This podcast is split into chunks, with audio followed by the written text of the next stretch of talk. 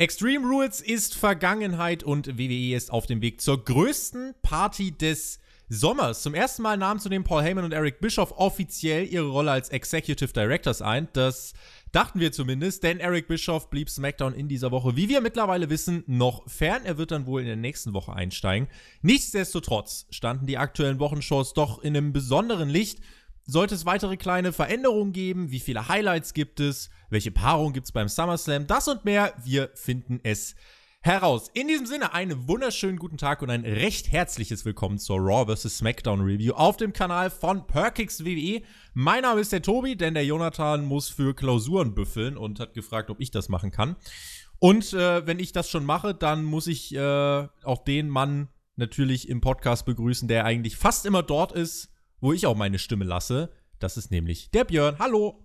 Ja, Mr. Zuverlässig auch wieder am Start. Ich bin ja quasi immer da. Es tut mir leid, Jungs. Äh, ihr müsst mich auch diese Woche wieder ertragen, aber ich glaube, Team Edeltoaster wird wieder delivern. Ich hoffe doch, ich hoffe doch. Ähm, das waren ja jetzt zwei nicht ganz unwichtige Wochenshow-Ausgaben eigentlich. Ich hatte schon das Gefühl, dass die Leute auch gehypt drauf waren und ich habe auch wirklich beide Shows dann in ähm, voller Länge gesehen. Was waren deine Erwartungen an diese Wochenshows? Wir hatten ja bei Extreme Rules schon mal kurz darüber geredet. Äh, was, mit welchem Gefühl bist du so in diese WWE-Woche gegangen? Ja, vor allen Dingen, dass was Neues passiert und dass wir die Einflüsse der jeweiligen ähm, neuen, ja, mächtigen Leute quasi sehen werden. Bei War hat man das Gefühl gehabt, dass man auch ein bisschen was versucht hat, bei SmackDown hatte ich direkt das Gefühl, quasi nach der Show, in diesem Moment, da war doch kein einziger Einfluss von Eric Bischoff dabei. Ich meine, ich kenne doch mal guten Eric, das hätte doch anders ausgesehen. Und ähm, ja, wie wir jetzt im Nachhinein erfahren haben, war Eric ja auch wirklich gar nicht da und dementsprechend war SmackDown, ich möchte ja kein Fazit vorwegnehmen, aber quasi das, was wir die letzten Wochen auch schon gesehen haben. Aber ich, ich war ziemlich, also ich war schon ziemlich gehypt, in Anführungszeichen, weil ich habe ja die letzten Wochen immer gesagt, mal Jungs, wartet nach dem Pay-Per-View ab, dann geht es quasi richtig los, dann können die beiden ihren Einfluss spielen lassen ja, so groß Veränderungen waren es jetzt aber noch nicht. Ich habe äh, bei dem Feedback für diese äh, beiden Ausgaben wirklich alles gelesen. Auf Twitter, auf Spotify, äh, generell das Internet war ja voll. Ähm, manche sprachen von der stärksten WWE-Woche seit langem, andere fanden es äh, langweilig. Und auf meinem Twitter-Feed äh, wurde mir natürlich mal wieder teilweise an den Kopf geworfen, dass ich WWE grundlos zu Boden hate. Natürlich. Äh, und inter äh, interessanterweise kamen äh, Leute, die mir aber kritisch gegenüberstehen, auch teilweise auf mich zu und haben gesagt, sorry, äh, eigentlich finde ich dich immer viel zu kritisch, aber diese Woche kann ich ehrlich gesagt auch nichts Positives sehen. Ähm, und bei Spotfight äh, haben wir eine Umfrage gemacht und dort fiel sogar im Zusammenhang auf, äh, mit diesen Shows fiel sogar das Wort legendär. Äh, hast, wie hast du das äh, Feedback bei dir wahrgenommen? Also ich sag mal so, legendär wird es ja erst nächste Woche, wenn die ganzen Legenden dann bei War auftauchen, um die Einschaltquote nach oben zu treiben. Äh, wird bestimmt eine ganz lustige äh, Show werden. Ähm, aber jetzt zu behaupten, dass die War-Sendung legendär war, würde ich nicht sagen. Ich fand aber schon War jetzt nicht so verkehrt. Also da hat man schon ein, zwei richtige Sachen gemacht. Auch bei SmackDown war ich bei einer Sache sehr, sehr überrascht, aber dazu kommen wir ja erst später. Ansonsten muss ich gerade sagen, ähm, ja, so dolle war es nicht. Also das Feedback, was ich so mitbekommen habe, war eigentlich auch eher sehr, sehr kritisch. Teilweise so kritisch, dass sogar ich dann bei den Leuten eingegritscht habe und gesagt habe, Jungs, das übertreibt mal nicht. Äh, man muss ja nicht alles zerreden. Ich würde sagen, wir schauen uns das einfach mal an und ähm, Raw startete mit dem Universal Champion und mit Paul Heyman. Die kamen beide heraus, Brock Lesnar und Heyman, äh, und haben gesagt, ja, wir haben es euch doch gesagt. Das war der Spoiler. Und es gab eine Ansetzung, die vorher auch schon äh, über Twitter ähm, bekannt gegeben wurde. Eine Cross-Branded Top 10 All-Star Battle Royal. Das wurde auch immer genau so ausgesprochen. Ähm, Björn, ich lese jetzt die Namen vor und dann kannst du uns zu den Teilnehmern vielleicht mal etwas sagen. In dieser Battle Royale standen Seth Rollins, Randy Orton, Big E, Cesaro, Braun Strowman, Rey Mysterio, Baron Corbin, Sami Zayn, Bobby Lashley und Roman Reigns.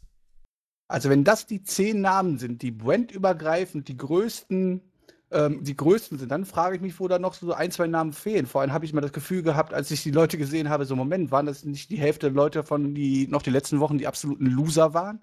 Und womit haben sie sich jetzt einen weiteren Shot äh, verdient? Klar, Warlands, keine Frage, dass der drin steht. Ähm, brauchen wir uns darüber, nicht darüber diskutieren. Auch im Wendy Orton sehe ich als Top-Namen. Auch ja. wenn natürlich das, was er jetzt die letzten Wochen abgeliefert hat, jetzt auch nicht so überzeugend war, aber ist mit Sicherheit einer von den Top 10 Leuten, gar keine Frage. Roman Reigns gehört genauso dazu und Braun Strowman gehört dazu. Jetzt muss ich aber dann langsam hinterfragen. Klar brauchen wir ein paar Heals. wenn die Heels natürlich in den letzten Wochen so scheiße dargestellt worden sind, dann muss man sich natürlich fragen, was sie in dieser Battle Royale zu suchen haben. Ich sag nur Baron Corbin, ich sag nur Sami Zayn, Bobby Lashley. Das sind eigentlich die Loser der letzten Woche. Ich meine, Bobby Lashley hat gestern, äh, äh einen Tag vorher noch äh, Last Man Standing Match verloren und kriegt dann jetzt hier quasi den nächsten Title Shot mehr oder weniger oder die Chance auf einen Title Shot. Genauso Cesaro. Ich meine, der verliert einen Tag vorher in, in, in sechs oder sieben Minuten und äh, wo ist Alistair Black? Ist auf einmal da drin und wo, genau, wo sind da die Leute, die gewonnen haben und so frage ich mich halt so. Ne? Ich meine, dass man einen Big Ina noch mit reinnimmt, kann ich vielleicht auch noch verstehen, aber dann hört es für mich quasi auch auf. Auch ein Rey Mysterio, klar, ein ganz, ganz großer Name, aber nicht so, wie er die, ja, seit seinem Comeback auch wieder dargestellt worden ist. Also vor drei Jahren hätte er Rey Mysterio da hundertprozentig reingehört. Ob und letzte Woche noch zermatscht von äh, Bobby Lashley in 50 Sekunden. Richtig, also so dementsprechend waren halt viele Loser leider dabei und Namen, die dann auch gleichzeitig auch gefehlt haben, vor allem wenn man es so bewirbt. Ich meine, dann hätten sie einfach sagen sollen, äh, hier die die, die mächtigen Leute haben zehn Leute ausgewählt, aber die als die Top-Leute zu bezeichnen, ähm, ist schon ein bisschen frech. Top 10 All-Star Cross-Branded Battle Royal. Ja, äh, ich habe ähm, mich ja fast unbeliebt gemacht auf Twitter. Ich habe nämlich gesagt, was macht Baron Corbin in diesem Match? Äh, erst habe ich gesagt, naja, der hat am Tag davor ein Match verloren mit der Stipulation. Wenn er das verliert, kriegt er kein Universal-Titel-Match mehr. Dann haben Leute gesagt, ja, das zählt nur für Seth Rollins. Und ich frage mich, okay, also wenn ich drei Titelkämpfe in Folge verliere, kriege ich einfach das vierte. Also, sorry, in Sachen Argumentation liege ich da mit manchen Leuten ganz weit auseinander. Und äh, ich mache mich direkt weiter unbeliebt. Die Wildcard-Regel wurde bei Raw nicht ein einziges Mal erwähnt. Ähm, und es wird sogar als cross-branded angekündigt. Das heißt, es wird in Kauf genommen, dass ein SmackDown-Superstar Raws größten Titel gewinnt. Und ich weiß, das ist äh, Erbsenleserei, aber ganz ehrlich, mich stört dieses Detail. Weil äh, wir haben faktisch noch zwei unterschiedliche Brands, die angeblich auch noch äh, getrennt voneinander agieren. Aber das hier war für mich der nächste Schritt zu einer ganz klaren Fusion der Brands. Ähm, ja, kann ich dir nur zu 100% zustimmen. Ich muss sagen, ich reg mich da gar nicht mehr drüber auf, weil für mich hat sich das die letzten Wochen so von verschwommen und in den meisten Fällen wird die Wildcard-Regel ja auch gar nicht mehr erwähnt. Du hast gesagt, am Montag wurde es gar nicht erwähnt. Ich glaube, am Dienstag wurde es nur bei Cesaro mal kurz genau. nebenbei erwähnt. So, genau. ey, so, ich bin übrigens wieder Wildcard hier. Da habe ich gesagt, oh, ja. gibt's die, tatsächlich gibt es die ja noch. Und das ähm, dann lächerlich tatsächlich. Das ist dann wirklich lächerlich und nicht konsequent. Jetzt kann man natürlich sagen, okay, äh, Eric hat es noch nicht gebuckt gehabt, vielleicht macht es erst dann auch rückgängig, aber dann kann man natürlich auch die ganze Brand-Geschichte einfach verwerfen. Das möchte die WWE, das traut sie sich nicht, aber gleich gleichzeitig wollen sie alle Leute überall einsetzen. Ich sag, ich nehme das mit der Wildcard-Regel auch gar nicht mehr so ernst. Auch von wegen, es dürfen nur vier Leute und sowas halt so. Ey, prinzipiell soll es mir egal sein. Für mich, also ich gucke da drauf und denke mir halt einfach, come on, Roster Split ist eh gelaufen, gibt's nicht mehr. So muss man es wahrscheinlich auch sehen. Zum Ausgang des Matches kommen wir dann später. Wir reden jetzt aber erstmal über das, was sonst noch so bei Raw passiert ist. Und das war unter anderem ein 2 out of 3 Falls Tag Team Match zwischen Ricochet und den Usos, die antraten gegen The Revival und aus der Versenkung wieder auferstanden und mit Werbeentrance Robert Root. Den ersten Fall in diesem Match, den gab es nach wenigen Sekunden an Scott Dawson am Tag Team Champion. 30 Sekunden hat es gedauert. Ricochet hat den eingefahren. Dann gab es den zweiten Fall. Dawson nach einer Shatter Machine ohne Shatter, denn das war einfach nur ein Flapjack, gegen Jimmy Uso. Und den dritten Fall holte dann wieder Ricochet für sein Team. Ähm, das waren dann nochmal vier Minuten. Ja, guess, äh, beziehungsweise bei Extreme Rules hat Ricochet noch unglücklich gegen AJ Styles verloren, bei Raw dann maßgeblich an diesem Sieg beteiligt gewesen. Und nach dem Match kam dann aber noch der Club heraus. AJ Styles ähm, hatte gar nicht viel Zeit, sich zu feiern, weil Ricochet sich einfach auf ihn geworfen hat, ist dann noch durch den Bildschirm geflogen, mehrfach. Ende der Geschichte war dann, dass der Club äh, Ricochet mit dem Magic Killer abfertigte. Styles stand oben. Ja, das ist ziemlich schön beschrieben. Also das Match brauche ich jetzt nicht groß weiter eingehen. Das ist halt der WWE-Einheitsbrei, den wir quasi jede Woche haben. Was mich halt am meisten aufregt, ich weiß, da haben wir auch schon die letzten Wochen drüber aufgeregt, halt so, ja. Ah, diese ganzen Ansetzungen, Two out of three Falls und so weiter, nur um quasi die Werbepause irgendwie setzen zu können, macht die Stipulation natürlich vollkommen kaputt. Ich meine, das ist doch normalerweise eine Stipulation, die man macht, okay, wir haben hier eine lange Fehde, die quasi unentschieden steht, okay, dann hauen wir am Ende nochmal ein Tour out of Three Match raus, um einen eindeutigen Sieger zu haben. Aber das kannst du jetzt quasi ja gar nicht mehr so bewerben, weil es jetzt einfach zur Standard-Wochenschau gehört. Und das ist das, was mich am meisten daran ärgert, dass man diese ja, ganzen Sonderstipulations jetzt so ja, mehr oder weniger einfach ver verbrennt. Und die Wrestler sehen ja auch aus wie die letzten Deppen, weil wir haben jetzt quasi jede drei Minuten irgendwo ein Pinfall. Was sind das alles für Clowns? aneinander. Was sind das alles für Clowns? Ja was sind das alles für Wrestler, die immer von drei Minuten alle ihre Matches jetzt quasi mehr oder weniger verlieren? Also das ist, das regt mich mehr auf und naja, gut, das Match, das ist jetzt halt, Standard WWE Spotfest, also was heißt Spotfest, also äh, Spot an Spot, aber es hat ja mit Match-Storyline und so nichts zu tun. Ich finde, dieses Tour of Three Falls Match, das ging sogar noch. Ich fand es noch relativ flüssig, aber es hat sich für mich halt so angefühlt, als wäre es ein, als wär's ein 11-Minuten-Match gewesen, nur es sind halt zwischendurch halt mal drei Pins durchgegangen. Äh, das ist halt so die Sache. Du hast im Endeffekt, wenn du diese Two out of Three Fall Matches äh, auch mit 2-1 ausgehen lassen willst, hast du immer beide Teams verlieren. Mindestens ja, du hast einmal. immer irgendwelche Wall-Ups und sowas halt, wo die ganzen Wrestler halt einfach aussehen wie Clowns. Also ich meine, klar kann man auch mal ein Wall-Up-Finish machen, aber doch nicht jede Woche und nicht in jedem Match und am besten noch zweimal, weil es halt Two out Three Fall ist und sowas halt. Und der letzte Pin ist dann ein bisschen entscheidend, in Anführungszeichen. Das ist doch alles Bullshit. Sorry, ich muss es einfach so sagen. Und das macht mir naja, die Stipulations vor allen Dingen kaputt und das, das, das regt mich am meisten auf halt so. Also, ich meine, die Wrestler sehen aus wie Clowns, also kommt keiner stärker quasi raus, weil jeder irgendwie oder jedes Team irgendwie mal einen Pin voll kassiert und so weiter. Das ist doch alles Blödsinn. In den entscheidenden Phasen des Matches war aber Ricochet im Fokus und er war auch over beim Publikum. Die haben ihn sehr gut angenommen. Am Ende war es dann aber trotzdem Styles, der oben stand. Richtig gelöst oder müsste Ricochet jetzt nicht irgendwie auch mal wieder oben stehen? Na gut, ich meine, man will das, man will Styles jetzt hier weiter als Ziel etablieren, zusammen mit The Club und die in Anführungszeichen dar stark darstellen, indem sie drei Leute immer auf einen Aufruhr einprügeln. Das ist normales, normales Heel-Showing, das möchte ich jetzt gar nicht kritisieren, weil für mich sieht ja in dem Moment kein, kein Ricochet schwach aus. Auch wenn die Leute dann sagen, so, aber er wird doch verprügelt, ja, aber guckt euch den armen Hämpfling an, der ist, der ist alleine und muss gegen drei böse Leute antreten. Da habe ich jetzt eher weniger das Problem mit. Und das gehört für mich zum Wrestling auch dazu. Und dass die Leute auch davon abgefuckt sind, gehört auch für mich dazu, weil schließlich sollen die Leute abgefuckt werden, dass Ricochet hier jede Woche ähm, abgefertigt wird, wenn er denn am Ende dann halt auch sein, sein Payout bekommt und dann in Anführungszeichen Styles, bis es klappt, besiegen wird. Ob das kommen wird, naja, das lassen wir mal dahingestellt.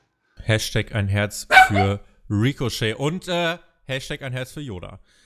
Ich würde sagen, ähm, schauen wir ganz kurz. Das ist jetzt tatsächlich wahrscheinlich der kürzeste Abschnitt in diesem Podcast. Viking Raiders versus Vinnie Growner und Jackson James.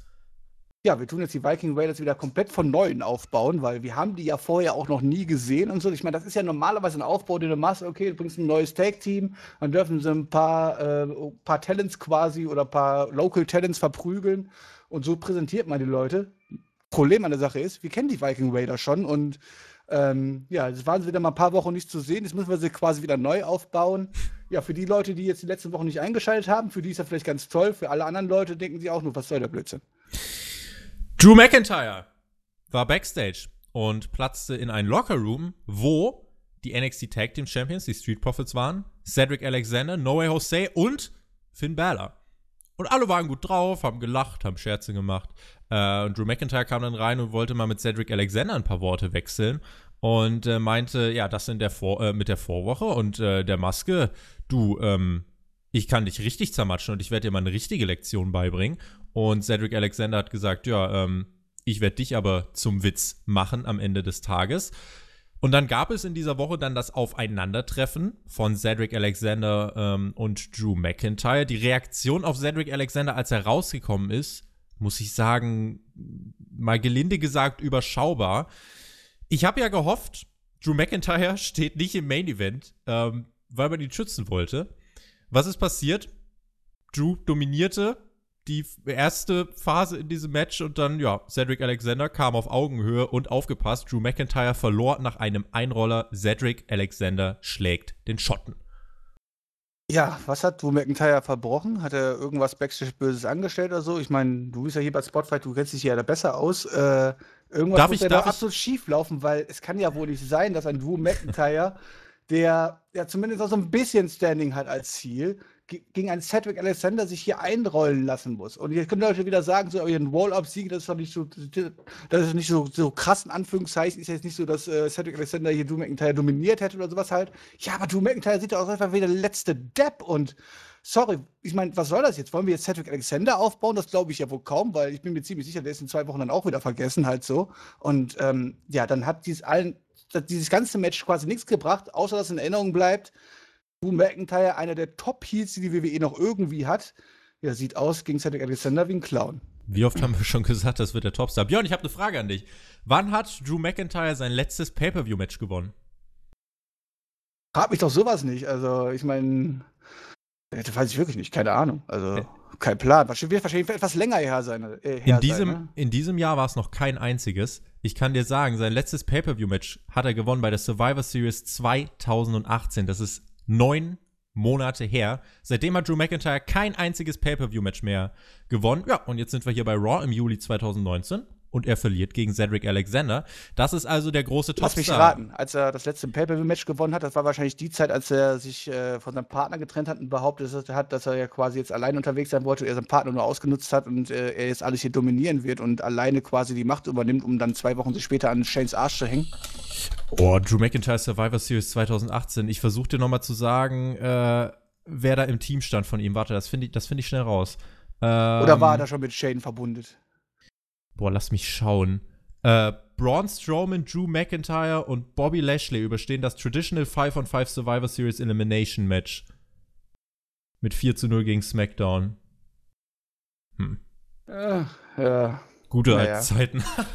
also dieser ähm, Charakter von Drew McIntyre ist halt auch einfach lächerlich, ne? Also, naja.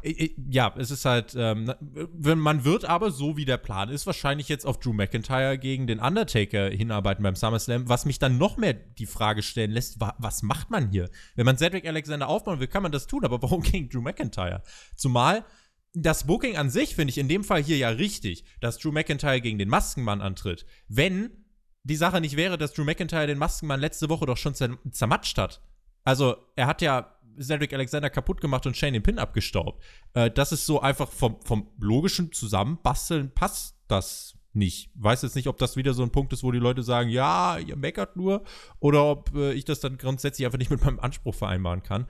Mir tut Drew auch einfach leid. Ich weiß nicht, ob das aussehen sollte wie eine unglückliche Niederlage, aber wenn wir uns jetzt auch mal anschauen, was ist seit WrestleMania passiert, verliert klar gegen Roman Reigns, äh, bei Money in the Bank ist er Teil des Main Events, okay, bei Stomping Grounds verliert er gegen Reigns, bei Extreme Rules verliert er gegen Reigns und den Undertaker. Ähm, und diese ganze Story mit Shane hat ihm am Ende des Tages nur geschadet und kein Mehrwert für ihn. Ja, und jetzt ähm, kommt dann wahrscheinlich der der, das SummerSlam-Match gegen den Undertaker und das wird er wahrscheinlich wieder aus dem Nichts gewinnen.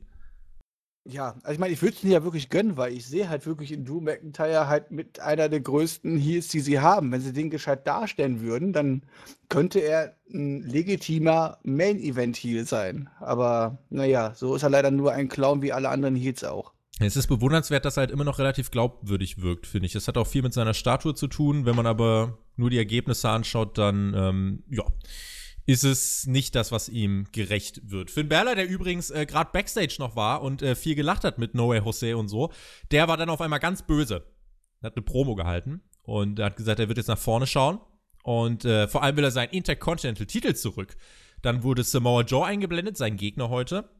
Und er sagt, er wird Finn Balor eine weitere Niederlage zufügen.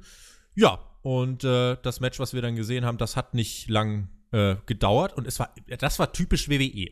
Samoa Joe rollt Finn Balor ein, gewinnt das Match. Danach fertigt Finn Balor Samoa Joe ab, seine Musik spielt. Als hätte Finn Balor das Match gewonnen. Alles, was davor passiert ist, völlig egal. Es gab dann, äh, ja, äh, den Kokina-Klatsch ähm, noch von Samoa Joe nach dem Match. Wie gesagt, äh, Finn Balor hat sich dann aber durchgesetzt. So, aber das ist im Endeffekt gar nicht das, was wichtig war. Dieses Match Doch, das ist wichtig. Doch, das ist wichtig. Also vor allem mit dem, was danach passiert, finde ich es schon wichtig, weil ein Finn Balor verliert hier gegen einen Samoa Joe, dessen Darstellung mir ja auch überhaupt nicht gefällt und ja auch quasi jedes wichtige Match normalerweise halt immer verliert halt so, ja. Stattdessen gewinnt jetzt hier Samoa Joe gegen Finn Balor innerhalb von drei Minuten. Und ja, natürlich gab es danach noch den kleinen Beatdown, ja, mit dem Coup de Gras gegen Samoa Joe, ja. 50-50. Ja, da sind wir wieder bei 50-50 Punkten. Wem hat es geholfen?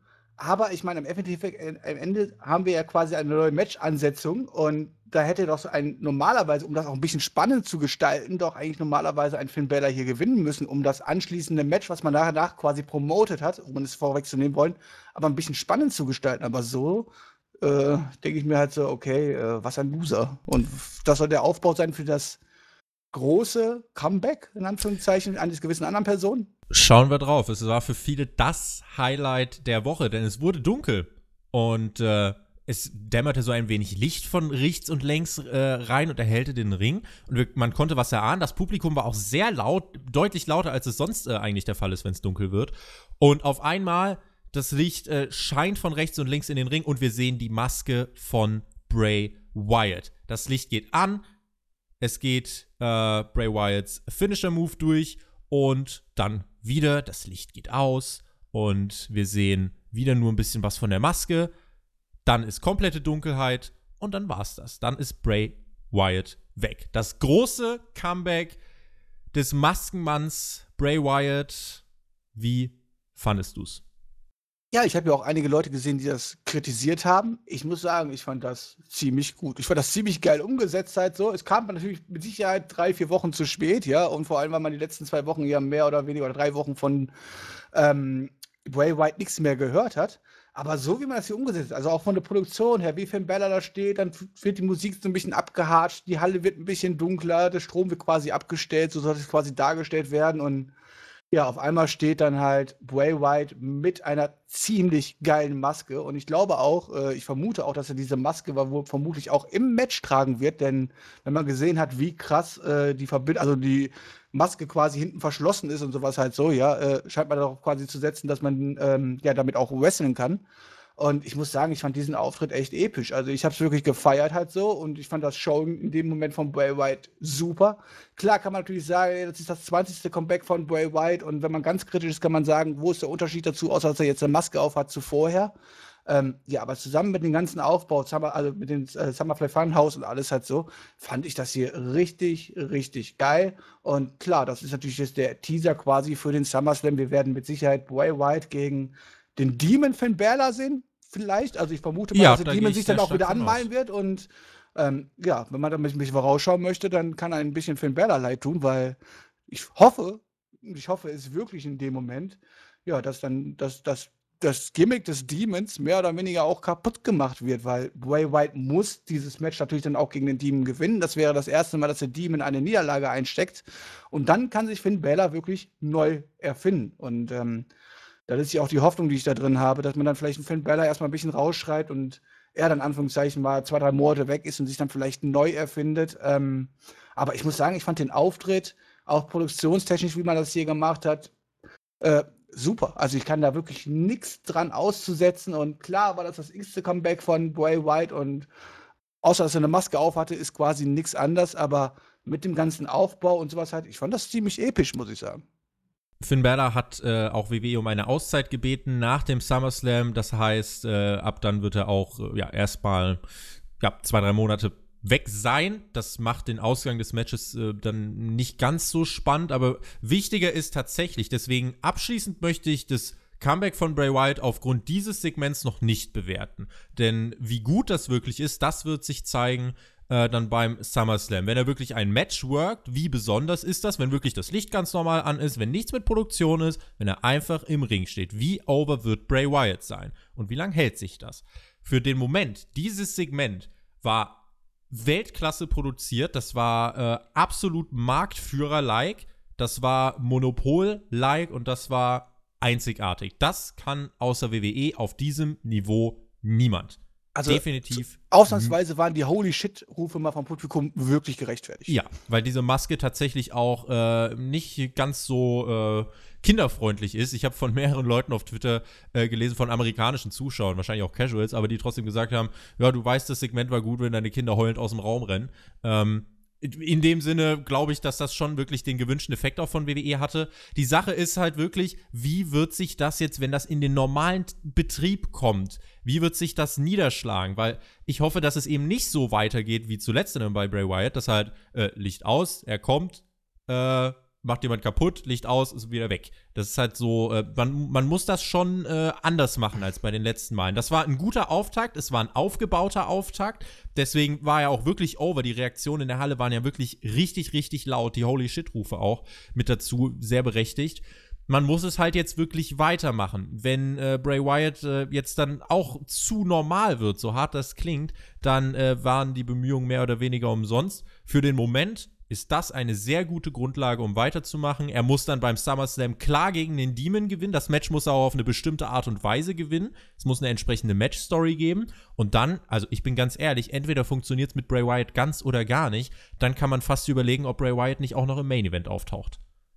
Ja, bin ich bei dir. Ich meine, er hat natürlich schon mal einen kleinen One gehabt, der war jetzt nicht so überzeugend halt so, aber mit diesem neuen Gimmick und so, ich bin da auch erstmal sehr, sehr zuversichtlich und ich gebe dir recht, wie gesagt, er muss gegen den Demon Finn Balor sich dann hier auch klar durchsetzen und ähm, ja, dann muss man natürlich das Ganze auch konsequent weiter booken auch natürlich mit den ein oder anderen Backstage-Segment wieder, auch das, Fun, äh, äh das Funhouse muss quasi zurückkommen in äh, die eine oder andere Woche, wo man es ihnen quasi mal nicht sonst präsentiert. Und dann kann das richtig, richtig cool werden. Man muss halt natürlich dieses Gimmick jetzt weiter festigen. Auf jeden Fall. Und dann schauen wir mal, in welche Richtung das geht. Kommen wir von äh, einem Highlight, äh, äh du hast, bevor wir aufgenommen haben, gesagt, das war dein anderes Highlight, ähm, zum 24-7-Titel wir hatten ähm, Drake, Ma äh, Drake, Maverick, der in einem Hotel eincheckte und äh, hat dann äh, dem, dem Hotelier auch noch Geld gegeben. Die wollten die, bestes, die beste äh, Suite haben und die haben sich auch Mr. 24 und Mrs. 24-7 Champion genannt, damit, weil Maverick würde jeder vermuten, okay, das ist der 24-7 Champion, aber wenn sie sich Mr. und Mrs. 24-7 Champion nennen, dann weiß das ja keiner. Ähm, ja, und dann äh, kam R-Truth so hinter einer Ecke und hat hervorgelugt. Und während Drake Maverick dem Hotelier dann noch so irgendwie 400 Dollar hinsteckt, hat R-Truth gesagt, so, wenn du es mir sagst, kriegst du einen Dollar. Und äh, das wurde dann auch äh, vom, vom, Hotelier gewährt. Später gab es dann, ähm, wenn wir diese Hotelstory direkt auserzählen, Maverick war dann auf dem Zimmer und ja, hat gesagt, Daddy is ready for love. Splitterfasern. Bilder im Kopf, die ich nicht haben wollte. Splitterfaser nackt, äh, nur den Gürtel um seine Hüften. Ähm, ja, und hat dann seine Frau gerufen und hat gesagt, komm, ich bin bereit, ich, ich tu's, ich bin, ich bin bereit, los, jetzt tu's.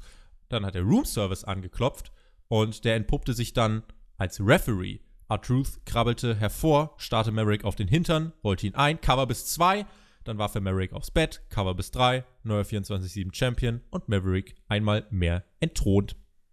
Ja, derjenige, der am Anfang noch der größte Kritiker dieses Gürtel äh, gewesen ist und ich mag ihn immer noch nicht, so ist nicht, aber man muss es einfach sagen, von Woche zu Woche schafft es aktuell immer noch die WWE da unterhaltsame Segmente rauszumachen. Ähm, ich bin immer noch gespannt, wie lange das Ganze so anhält und ähm, aber ich meine, come on, wenn man das alles mal mit ein bisschen schmunzelndem Auge sieht und auch die ganzen Charaktere, die daran teilnehmen, an diesen ganzen Gürteln und sowas halt, sind das sind ja eh alles nur Clowns und ähm, nicht ernst zu nehmen, in Anführungszeichen. Dann ist das aber einfach ein unterhaltsames Segment und dementsprechend war es ja mit einer meiner Highlights diese Woche, so traurig wie das ist, aber ähm, ich fand es zum Schmunzeln. Klar waren da hier Bilder im Kopf, die ich niemals sehen wollte, halt so, die wahrscheinlich auch nie wieder loswerden. Daddy's werde, ready ja. for love, baby. Ja, die Frau kann einem einfach nur leid tun und ähm, wird aber langsam mal Zeit, dass er jetzt auch seine Ehe vollzieht, oder? Der arme Kerl. Ich, ich hoffe, die Beziehung der beiden bricht nicht auseinander. Ähm, meine zwei Cent. Wem es gefällt, bitte sehr. Ich muss ganz ehrlich sagen, ich, ich brauch's echt nicht.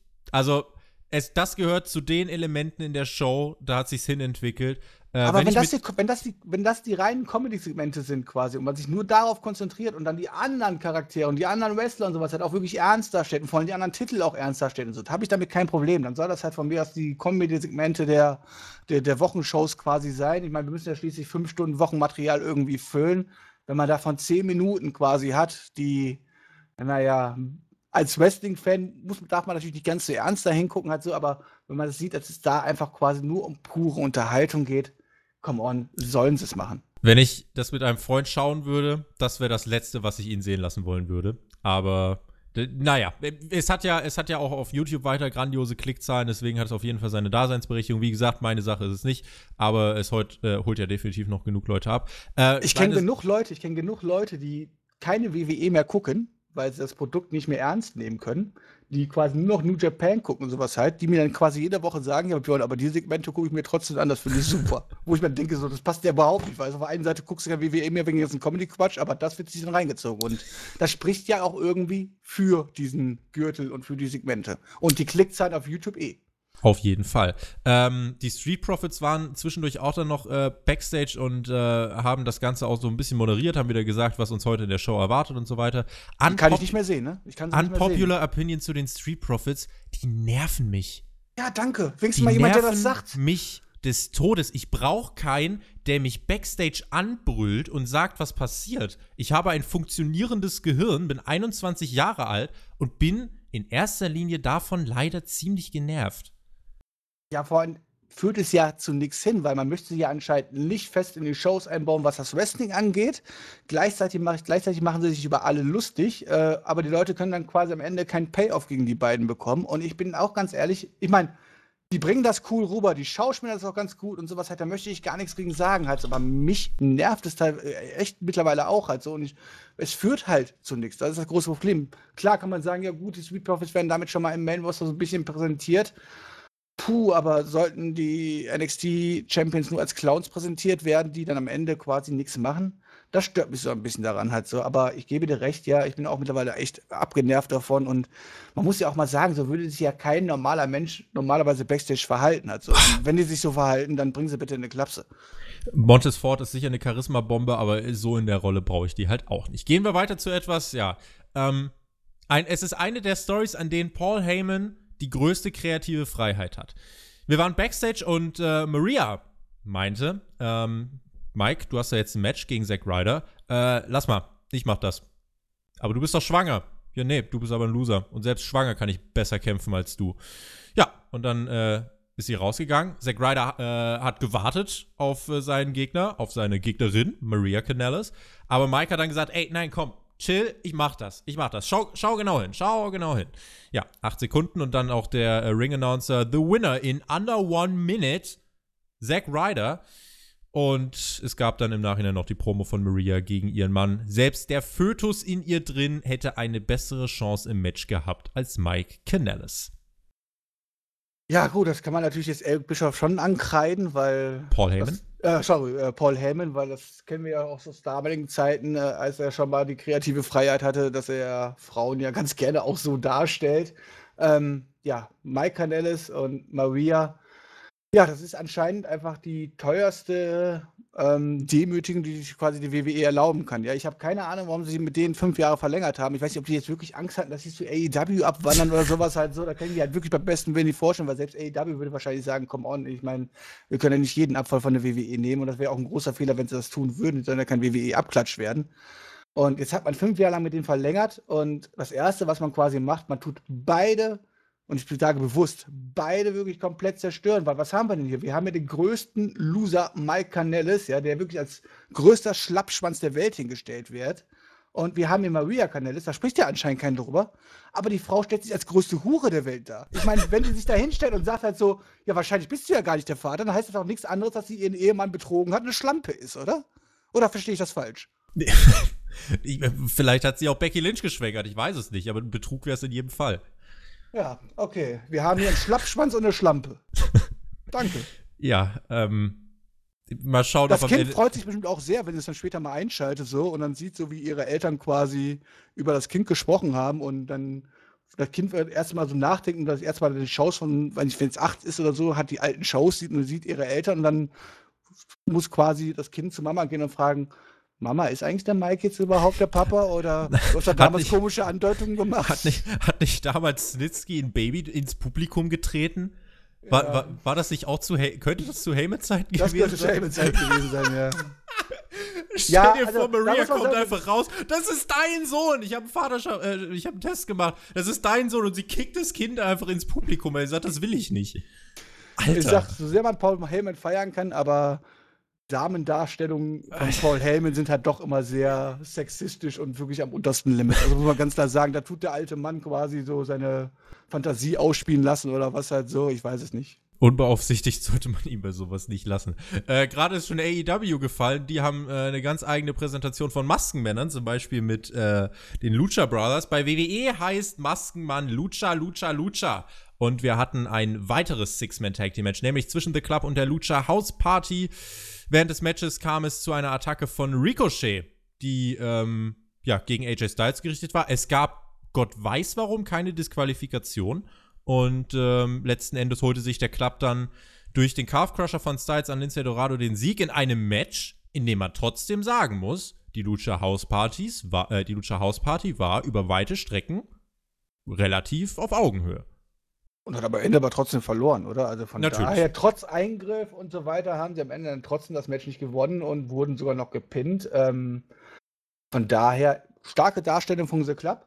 Ist aber auch wichtig, in Anführungszeichen, weil äh, AJ Styles brauchst du jetzt nicht unbedingt aufbauen, aber die anderen beiden äh, waren ja doch in letzter Zeit eigentlich nur Clowns und das sogar, äh, als diese Club jetzt quasi wieder reunited haben, quasi waren sie Clowns und von daher muss man sie ein bisschen stark darstellen und das war halt jetzt hier ein Aufbau, ne?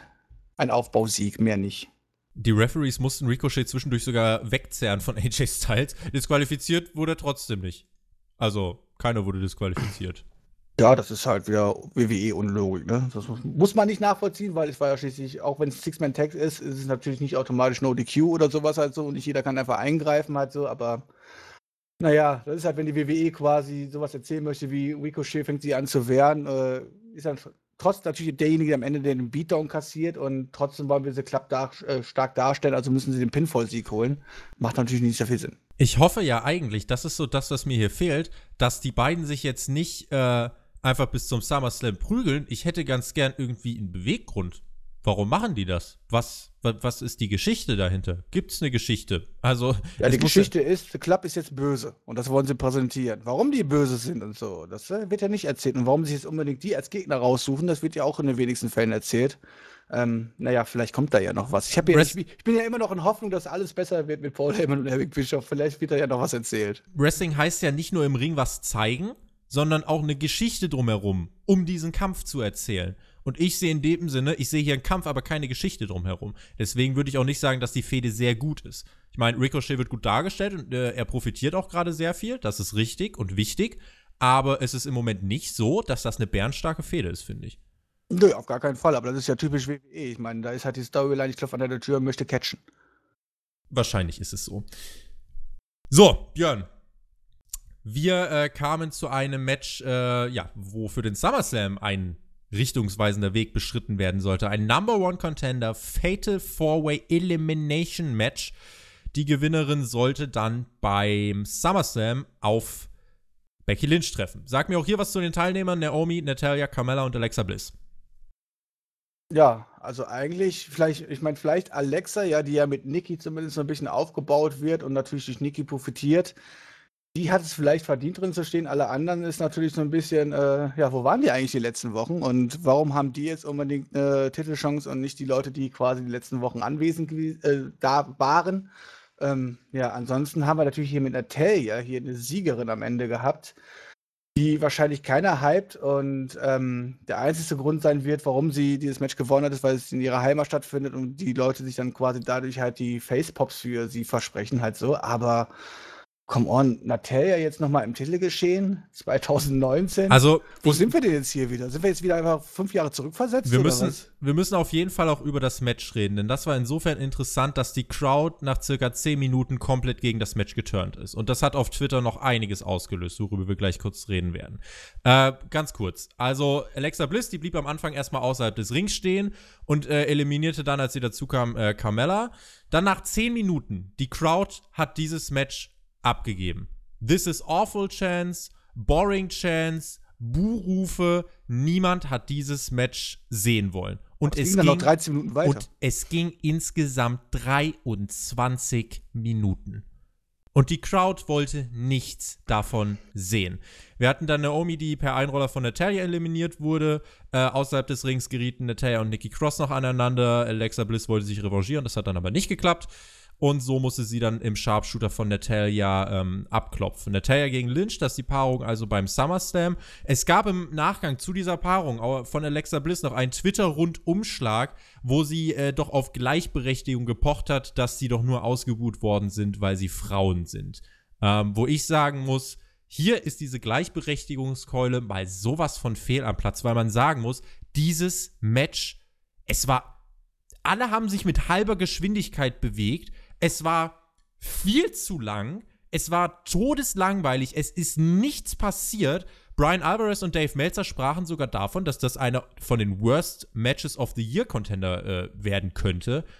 Ob ich so weit gehen würde, weiß ich nicht, aber in jedem Fall muss ich sagen, das, das war boah, ja, zwischendurch kein, schmerzhaft. Da ist ja auch kein einziger Charakter irgendwie over. Vielleicht Alexa Bliss ein bisschen halt so, ja, aber alle anderen Charaktere sind ja auch überhaupt nicht over und dann gibst du diesen Mädels nicht böse gemeint halt so, ja, aber gibt dem Match einfach die Hälfte der Zeit. Ich meine, wenn ich überlege, dieses Match hat 23 Minuten bekommen und beim Main Event hier, wo wir die 10 Topstars All-Time drin haben oder was auch immer, so kriegt dann 8 Minuten. Dann packe ich mir einfach nur an den Kopf und frage mich immer, WWE, was plant ihr denn da halt so, ja? Und ähm, ich kann das Publikum da natürlich vollkommen verstehen. Ich meine, ich bin ja eh nicht der größte Frauen-Wrestling-Fan, aber das größte Problem ist halt einfach, dass du halt einfach mehr oder weniger hier drei Charaktere drin hattest, die alles andere als over sind. Und gesagt, ein bisschen vielleicht Alexa Bliss, die aber am Ende dann halt auch dann halt quasi wieder die Loserin ist, halt so. Und da hätte ich als Publikum auch keinen Bock drauf gehabt. Also auch, dass die Crowd dagegen geturnt ist, hat nichts damit zu tun, dass hier Frauen im Ring standen, sondern wirklich schlicht und ergreifend damit, dass das Match scheiße war. Ähm, ich sehe das dann im Nachgang, sehe ich es ein bisschen anders dann als du. Wir haben jetzt in Kanada einen Kampf, eine Neidhart, kämpft um einen Titel in Toronto. Da kann man auf jeden Fall was drum aufbauen. Und die Promo danach, wie wir mittlerweile auch wissen, das war eine Paul Heyman-Promo. Und was hat diese Promo bewirkt? Richtig, am Ende dieses Segments um dieses Frauenmatch. Und ich finde, das hat das Ganze dann doch noch ziemlich gerettet. Wollten die Fans dieses Match Natalia gegen Becky Lynch sehen. Warum? Man sehe und staune, weil wir eine Geschichte bekommen haben. Nettie ähm, und Becky haben sich nämlich noch ein kleines Promoduell geliefert. Und ähm, Becky meinte dann, Nettie soll aufpassen, sonst wischt Becky mit ihr mal eben feucht durch. Und Natalia braucht den Sieg doch so unbedingt für ihre Karriere. Außerdem meinte Becky dann, im Krieg ist sie sowieso besser als in der Liebe. Natalia meinte, ja, dann musst du in der Liebe eine ziemliche Bitch sein. Dann, ähm, ja, werde sie Lynch mal ordentlich zurechtweisen. Und es gab dann eben dieses Pro-Modell. Und man kann das sehen, wie man will. In jedem Fall, das Publikum hat reagiert. Natalia hat für ihren Charakter das erste Mal seit Ewigkeiten sowas wie Ecken und Kanten bekommen. Ja, also das, das, das war eine gewisse Charaktertiefe, die man ihr damit gegeben hat. Und ähm, so wie das Publikum auch reagiert hat, hat man es geschafft zu emotionalisieren. Und die Leute wollten dieses Match sehen. Und damit hat diese Promo, Promotion, etwas aufbauen, ihren Sinn komplett erfüllt eine Sache noch, ähm, was WWE jetzt sehr oft macht, irgendwie in jeder zweiten Promo, Ass, Bitch und so weiter, weil man halt edgy wirken will, weil man Angst hat, dass AEW die junge Zielgruppe wegschnappt, will man jetzt wieder cool und hip wirken äh, für die jungen Menschen, deswegen immer ganz viel Ass und Bitches. Ich muss aber trotzdem sagen, diese Promo nach dem Match hat das Ganze für mich gerettet und Natalia gegen Alexa, äh, Natalia gegen Becky Lynch für den SummerSlam äh, hat das so gut in die Wege geleitet. Das war nicht diese 0815, dieser 0815 Start in eine Story und deswegen muss ich sagen, das Match absolute Grütze. Guckt es euch bitte zu keiner Sekunde an. Aber das, was nach dem Match passiert ist, das war ein, das war eine gute Grundlage für ein Match beim SummerSlam. Ja, da müsste ich nicht groß widersprechen. Die Promo-Sache dahinter war natürlich okay. Aber was haben wir jetzt beim SummerSlam? Wir haben jetzt hier quasi einen, wir haben The Man, die ja eigentlich over sein sollte ohne Ende und ähm, ja, die aber von Woche zu Woche gefühlt meines Erachtens das Momentum verliert. Und die sollen dann jetzt auch noch gegen eine Talia antreten, wo dann quasi das Publikum gar nicht weiß, zu wem sie zu halten haben, weil schließlich haben wir hier einen Local, äh, Local Hero quasi und die aber gegen die oberste Frau aus dem Kader antreten soll. Und ähm, ja, für wem ist das Publikum in dem Moment dann halt so? Ne? Das ist so. Also ich kann natürlich verstehen, dass man jetzt hier Natalia aufgrund der Homecourt quasi mit reinbringt und sich natürlich tolle, äh, äh, tolle Reaktionen verspricht. Aber dann hätte man sie halt auch vorher ein bisschen aufbauen müssen so. Und jetzt kommt Natalia quasi mehr oder weniger out of nowhere wieder und ähm, ja, steht hier auf einmal in einem Titelspot, den sie meines Erachtens nicht verdient hat und ja, nur quasi erhalten hat, um, ja, wahrscheinlich um gemischte Reaktionen beim Match dann zu erhalten. Wobei ich mich frage halt so, wem hilft das dann am Ende? Weil The Man wird das sich auch nicht weiter, weiter overbringen, oder? Das werden wir sehen. Das hängt auch jetzt davon ab, was man in den nächsten Wochen macht. Aber ich hoffe einfach, dass es sich so zuspitzt, dass dieses Titelmatch auf jeden Fall ähm, Reaktion zieht. Und was WWE dann daraus macht, das äh, ja, ist jetzt gerade nicht unser Problem. Ähm, machen wir den nächsten Schritt äh, zu einer Paarung, die ebenfalls für den SummerSlam wohl auf den Weg gebracht wurde. Es ist eine Paarung, die wir nicht zum ersten Mal sehen. Es gab eine Miss-TV-Ausgabe und der Gast war Dolph Ziggler, SmackDown-Superstar bei Raw wir sollen es gar nicht mehr ansprechen. Äh, The Mist fragte Dolph Ziggler einfach so, warum wolltest du jetzt eigentlich bei Miss TV sein? Und Ziggler hat dann relativ unverblümt gesagt, ja, ich wollte mich eigentlich nur vergewissern, ob die Gerüchte stimmen. The Mist fragt, welche Gerüchte? Ja, und Ziggler sagt, naja, dass du dieser ja-sagende Businessman geworden bist. Du bist ja irgendwie so ein, so ein laufender Fake-Typ. Lustig, dass Dolph Ziggler das lustigerweise gerade sagt. Ähm, ja, und Sigler hat dann The Miz einfach unterstellt, äh, ja, du bist happy, aber du willst den Leuten gar nicht mehr irgendwie beweisen, äh, ob du gut bist. Und ähm, dir scheint es ja auch egal zu sein, dass du beim letzten Pay-Per-View gar nicht auf der Karte standest. The Miz konterte und sagt, ja, du hast halt in ein paar Sekunden gegen Kevin Owens verloren, steht lieber gar nicht auf der Karte. Und Sigler meinte, ja, that was bad. That was Goldberg bad. Da gab es auch nochmal ein bisschen Reaktion und ja, Miz einfach ein laufendes T-Shirt-Gimmick und sei das geworden, was er verachtet. Dann schob Sigler noch hinterher, just like your wife, und dann war es komplett vorbei und die beiden haben sich geboxt und geprügelt. Und wir bekommen beim SummerSlam eine nicht so ganz frische Paarung zwischen The Miz und Dolph Ziggler. Ja, bekommen wir diese Paarung wirklich oder wird das nicht einfach vielleicht jetzt schon vorher in der Wochenshow abgefertigt äh, oder sowas hat? So, ich habe ja gehört, dass angeblich Dolph Ziggler gar keine Zeit haben soll und der sich ja eher darum quasi kümmern möchte, seine Comedy-Segmente, seine Comedy-Show nach vorne zu bringen und dort angeblich Termine hat oder so. Ist das so? Ähm, ja, das habe ich zumindest äh, gelesen gehabt, ob das jetzt stimmt. Deswegen habe ich überhaupt gewundert, dass wir Dolph Ziggler jetzt hier nochmal sehen. Ich habe gedacht, okay, wenn es dann, dann haben wir das natürlich logisch gemacht. Ich meine, Dolph Ziggler hat innerhalb von ein paar Sekunden gegen Owens verloren.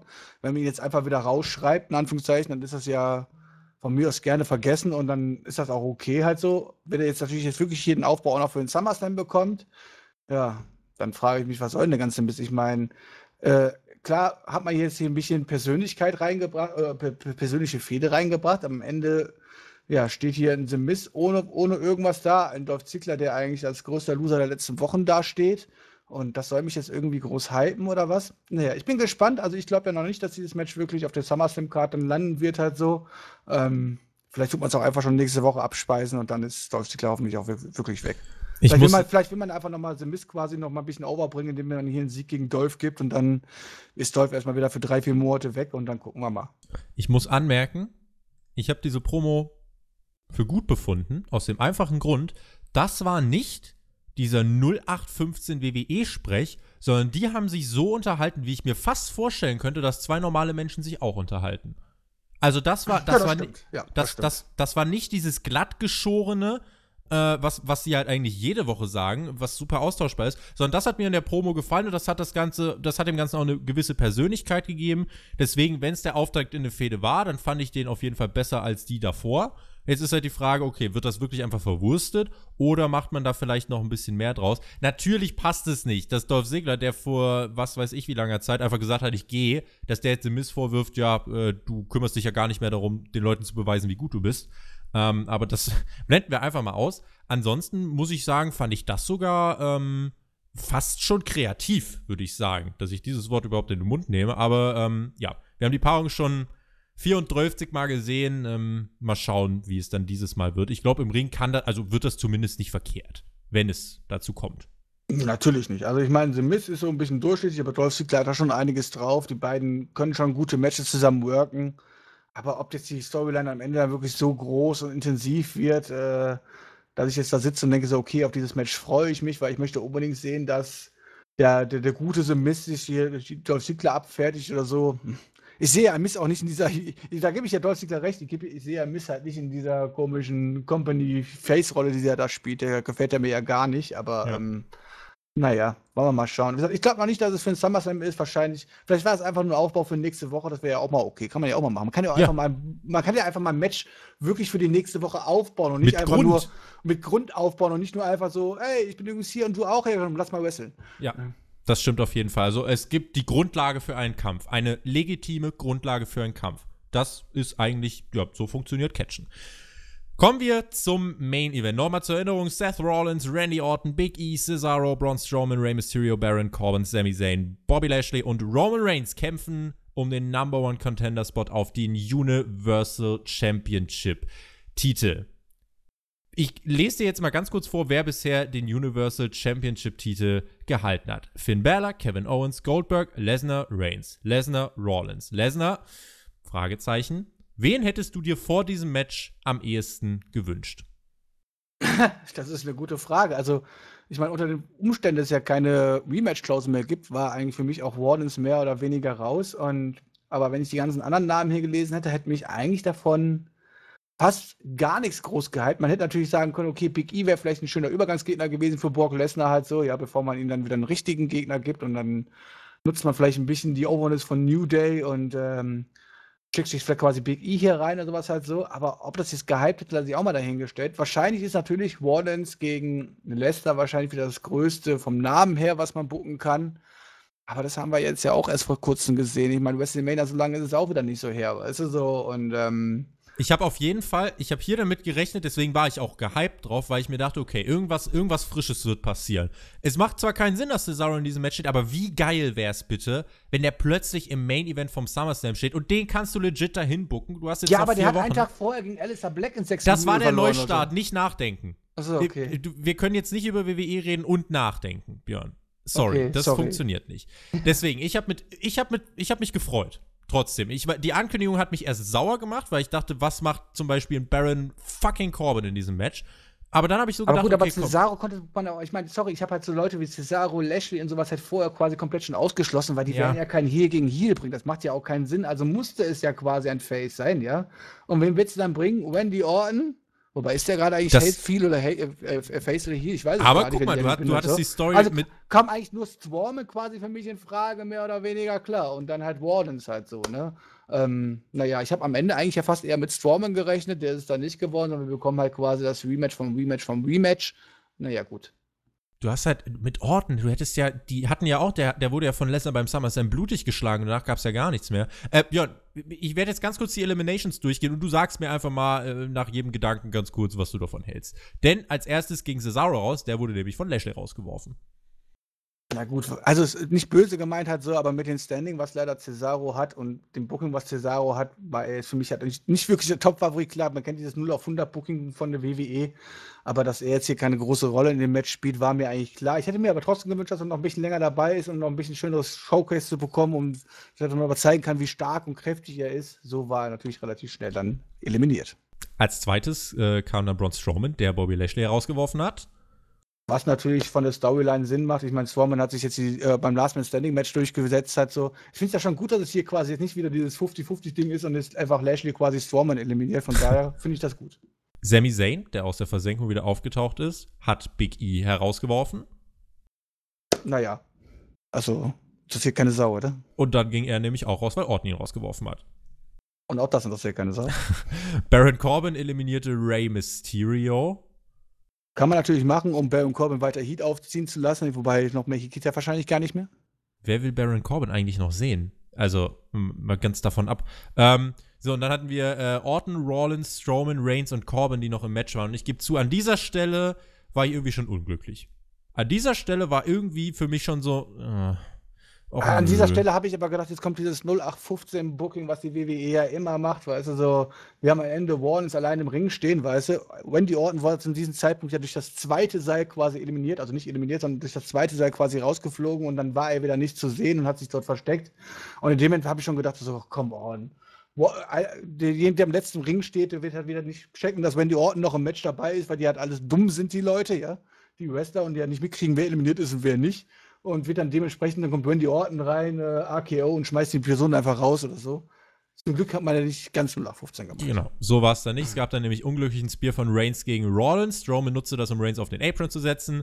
Rollins hat dann beide rausgehauen und dann war es aber nicht so, dass Orton Rollins rausschmeißen konnte, sondern Rollins feierte seinen Sieg vor den Augen von Brock Lesnar, der auf der Stage stand. Und ähm, ja, der angeschlagene Rollins stand dann im Ring. Und ich muss sagen, der Ausgang dieses Matches, Björn, irgendwie, das fühlte sich für mich so fast wie ein Letdown an. Es gab dann äh, danach noch die, ähm, die, die äh, kleine Promo zwischen Paul Heyman und Seth Rollins, die noch folgen sollte. Paul Heyman hat gesagt, ja, ich gratuliere dir, euer äh, neuer Number One Contender ist Seth Rollins.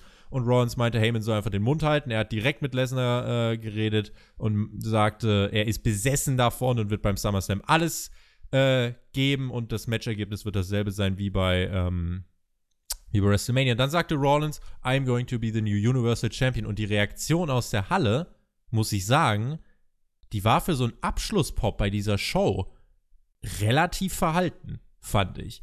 Und dann endete Raw so ohne wirklichen Cliffhanger. Lesnar kam nochmal zum Ring, hat nochmal mit dem Stuhl auf die Ringkante geschlagen und ist dann gegangen. Ja, Cliffhanger ähm, gibt es eh nicht mehr bei der WWE. Da kannst du die abschwingen. Ja, und jetzt haben wir wieder Brock Lesnar gegen Seth Rollins. Die, die Rematch-Klausel ist offiziell abgeschafft. WWE macht's halt weiter. Björn, was machen wir aus diesem Match? Ja gut, aber wenn man offiziell die Rematch-Klausel abschafft und man aber trotzdem Wallace wieder reinbucken möchte, dann kann man natürlich so ein Match hier ansetzen und dann darf er das auch gerne gewinnen und so hat er sich quasi die Sache halt wieder fair erfightet. Finde ich okay, aber die Frage ist halt so, ja, was möchte man uns quasi damit erzählen? Also wird jetzt Wallens hier wirklich beim SummerSlam dann Lesnar wieder besiegen? Ich glaube ehrlich gesagt nicht dran, weil ich nicht glaube, dass Lesnar sich zweimal für die gleiche Person innerhalb von kürzerer Zeit hinlegen wird. Ähm, unter den Umständen, dass Leicester den Gürtel beim SummerSlam nicht verlieren soll, bin ich auch froh, dass es am Ende dann halt kein Strowman geworden ist, obwohl ich mir den ja gewünscht hätte. Äh, weil Strowman hat man jetzt quasi die letzten Wochen auch wieder gut aufgebaut, auch mit dem Last Man Standing Sieg und so weiter. Halt hätte man ihn jetzt wieder Richtung Main Event gepuckt und ihm dann vielleicht sogar den Gürtel gegeben, hätte er vielleicht sogar noch mal richtig overkommen können. Ähm, hat man sich dann dagegen entschieden. Ich gehe davon aus, dass Lesnar den Gürtel beim SummerSlam verteidigt und ja, dann haben wir halt wieder 50-50 zwischen Wallens und äh, Brock Lesnar halt so, ja. Und ähm, Match wird bisher ganz ordentlich, kann man sich ja Sicherheit darauf freuen. Aber die ganzen Leute, die jetzt schon glauben und fest davon überzeugt sind, dass in Wallens natürlich hier den Good Free Moment bekommt und den, äh, den, sich den Gürtel zurückholt, das sehe ich nicht. Das sehe ich einfach nicht. Und ich möchte auch mal ein Wort an ganzen Leute richten, die sich ja jetzt wieder tierisch über aufregen und sagen, ich quitte die WWE, weil es halt wieder ein Brock Lesnar Champion ist und so weiter, halt so, und der ja nie da ist und so weiter. Ja, haben wir in der Vergangenheit gesehen, war scheiße, haben wir alle kritisiert. Aber wir können jetzt nicht schon im Voraus quasi kritisieren, dass ein Lesnar nie da sein wird. Ähm, vielleicht tut die WWE das Portemonnaie ein bisschen aufmachen und sieht selber halt, dass sie große Stars in den Wochenshows braucht und tut jetzt einfach Lesnar einfach regelmäßiger einsetzen. Ich gehe jetzt nicht davon aus, dass er bei jeder Show da ist oder sowas halt so, ja. Aber wenn er regelmäßiger auftaucht, als er es damals gemacht hat und sowas halt, bin ich immer noch der Meinung, ja, ist Darf quasi Lesnar mit der größte Star, den, die die WWE hat und damit hat er auch mehr oder weniger den Gürtel verdient. Darf ich dir den Wind aus den Segeln nehmen? Ähm, so wie sich das anhörte, so wie auch Dave Meltzer äh, darüber berichtet hat, äh, auf die Nachfrage, worked Lesnar jetzt mehr? War die klare Antwort, nein, auf keinen Fall. Der hat seine festgeschriebenen Auftritte, der wird nach dem SummerSlam erstmal wahrscheinlich wieder bis Fox losgeht, bis die TV-Deals losgehen, wird er erstmal raus sein. Und äh, das ist so der aktuelle Status. Ob WWE dann im Nachhinein nochmal sagt, so, okay, hm, zwei Monate, zwei Pay-Per-Views, beide ohne Champion, das finden die Fans nicht so geil, wird viel davon abhängen, was die Fanreaktionen aussagen. Ich glaube tatsächlich, dass man gerade äh, im September, du wirst, du wirst Lesnar brauchen. WWE wird nämlich dann gegen die NFL laufen und die Raw-Ratings, das kann ich dir jetzt schon prognostizieren, die werden ganz hart mit dieser 2-Millionen-Grenze zu kämpfen haben. Und da ist diese Raw Reunion-Show, die nächste Woche stattfindet, mal komplett egal ja, dann wird der Sender sehen, dass diese Zuschauerzahlen für Raw ähm, unter eine Marke sinken, von der man eigentlich vor zwei Jahren noch nicht so wirklich gedacht hätte, dass man die jemals unterschreiten würde.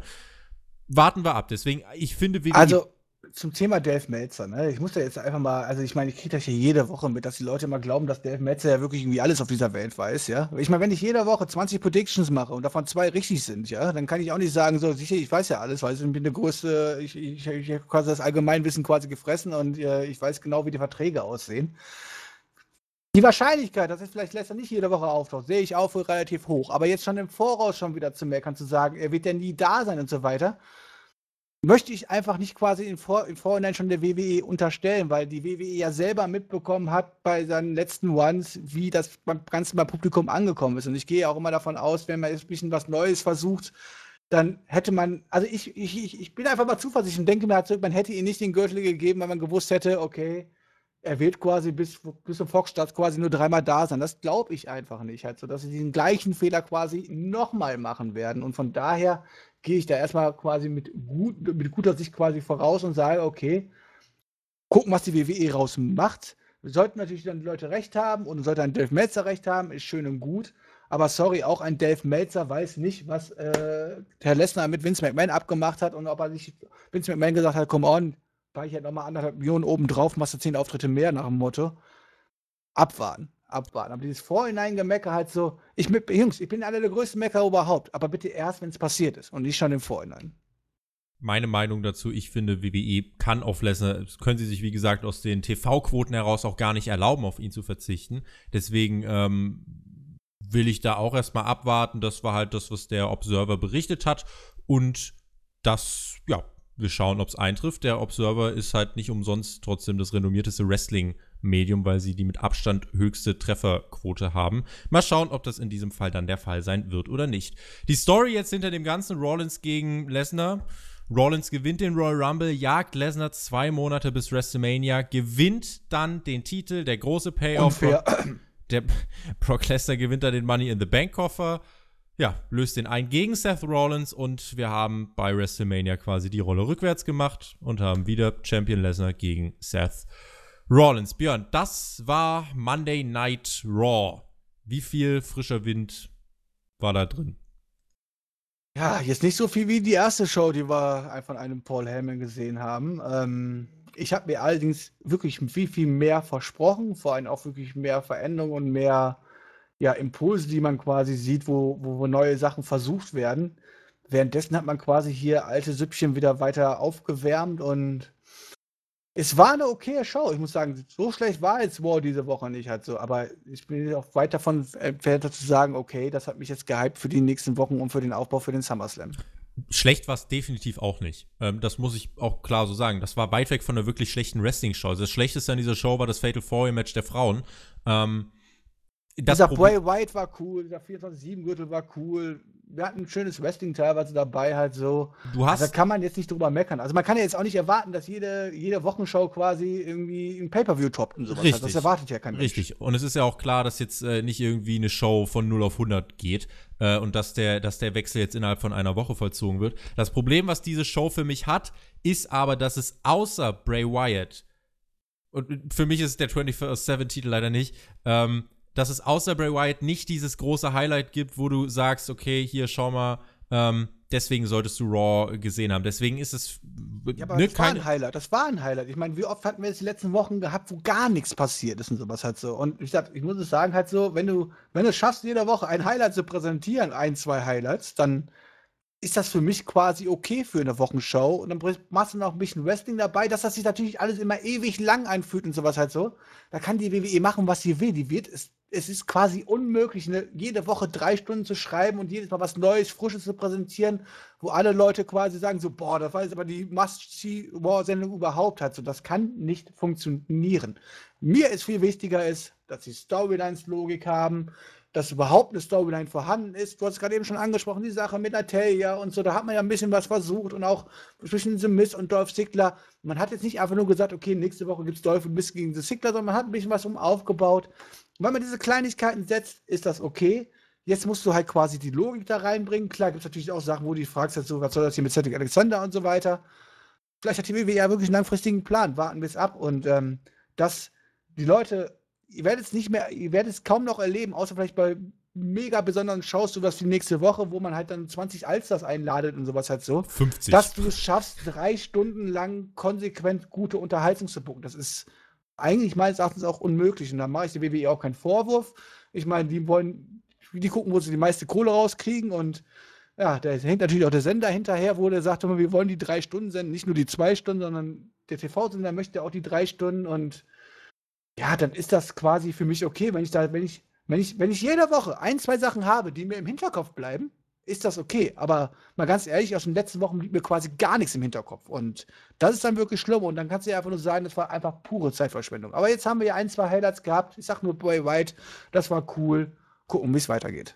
Wir reden über das, was dann in der nächsten Woche bei Raw passieren wird, nochmal am Ende des Podcasts. Ich bin mir sicher, für äh, auch die Leute, die ja unter der Review kommentieren, wird diese Show hier ein äh, gutes Niveau gehabt haben. Vielleicht ein sehr gutes. Wie gesagt, das Wort legendär ist gefallen. Und es gibt auch Leute, die, äh, die diese Show richtig stark fanden. Äh, und solange es diese Leute noch gibt, dann äh, kann man WWE keinen Vorwurf machen. Mal schauen, wo es Raw dann bis zum Herbst hintragen wird. Es ist nicht das erste Mal, dass Team Edeltoaster einen Podcast übernimmt. Deswegen wisst ihr Bescheid. Es gibt keinen Patreon-Teil. Wer aber zum ersten Mal bei SmackDown übernehmen sollte, das war Eric Bischoff. Der war aber nicht da.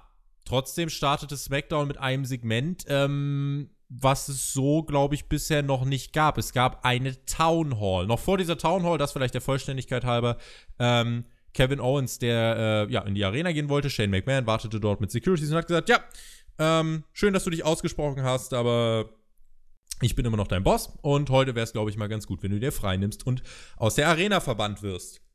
Das dann die Geschichte und Kevin Owens hat dann auch umgedreht und gesagt, ja, okay, dann bin ich halt heute nicht da.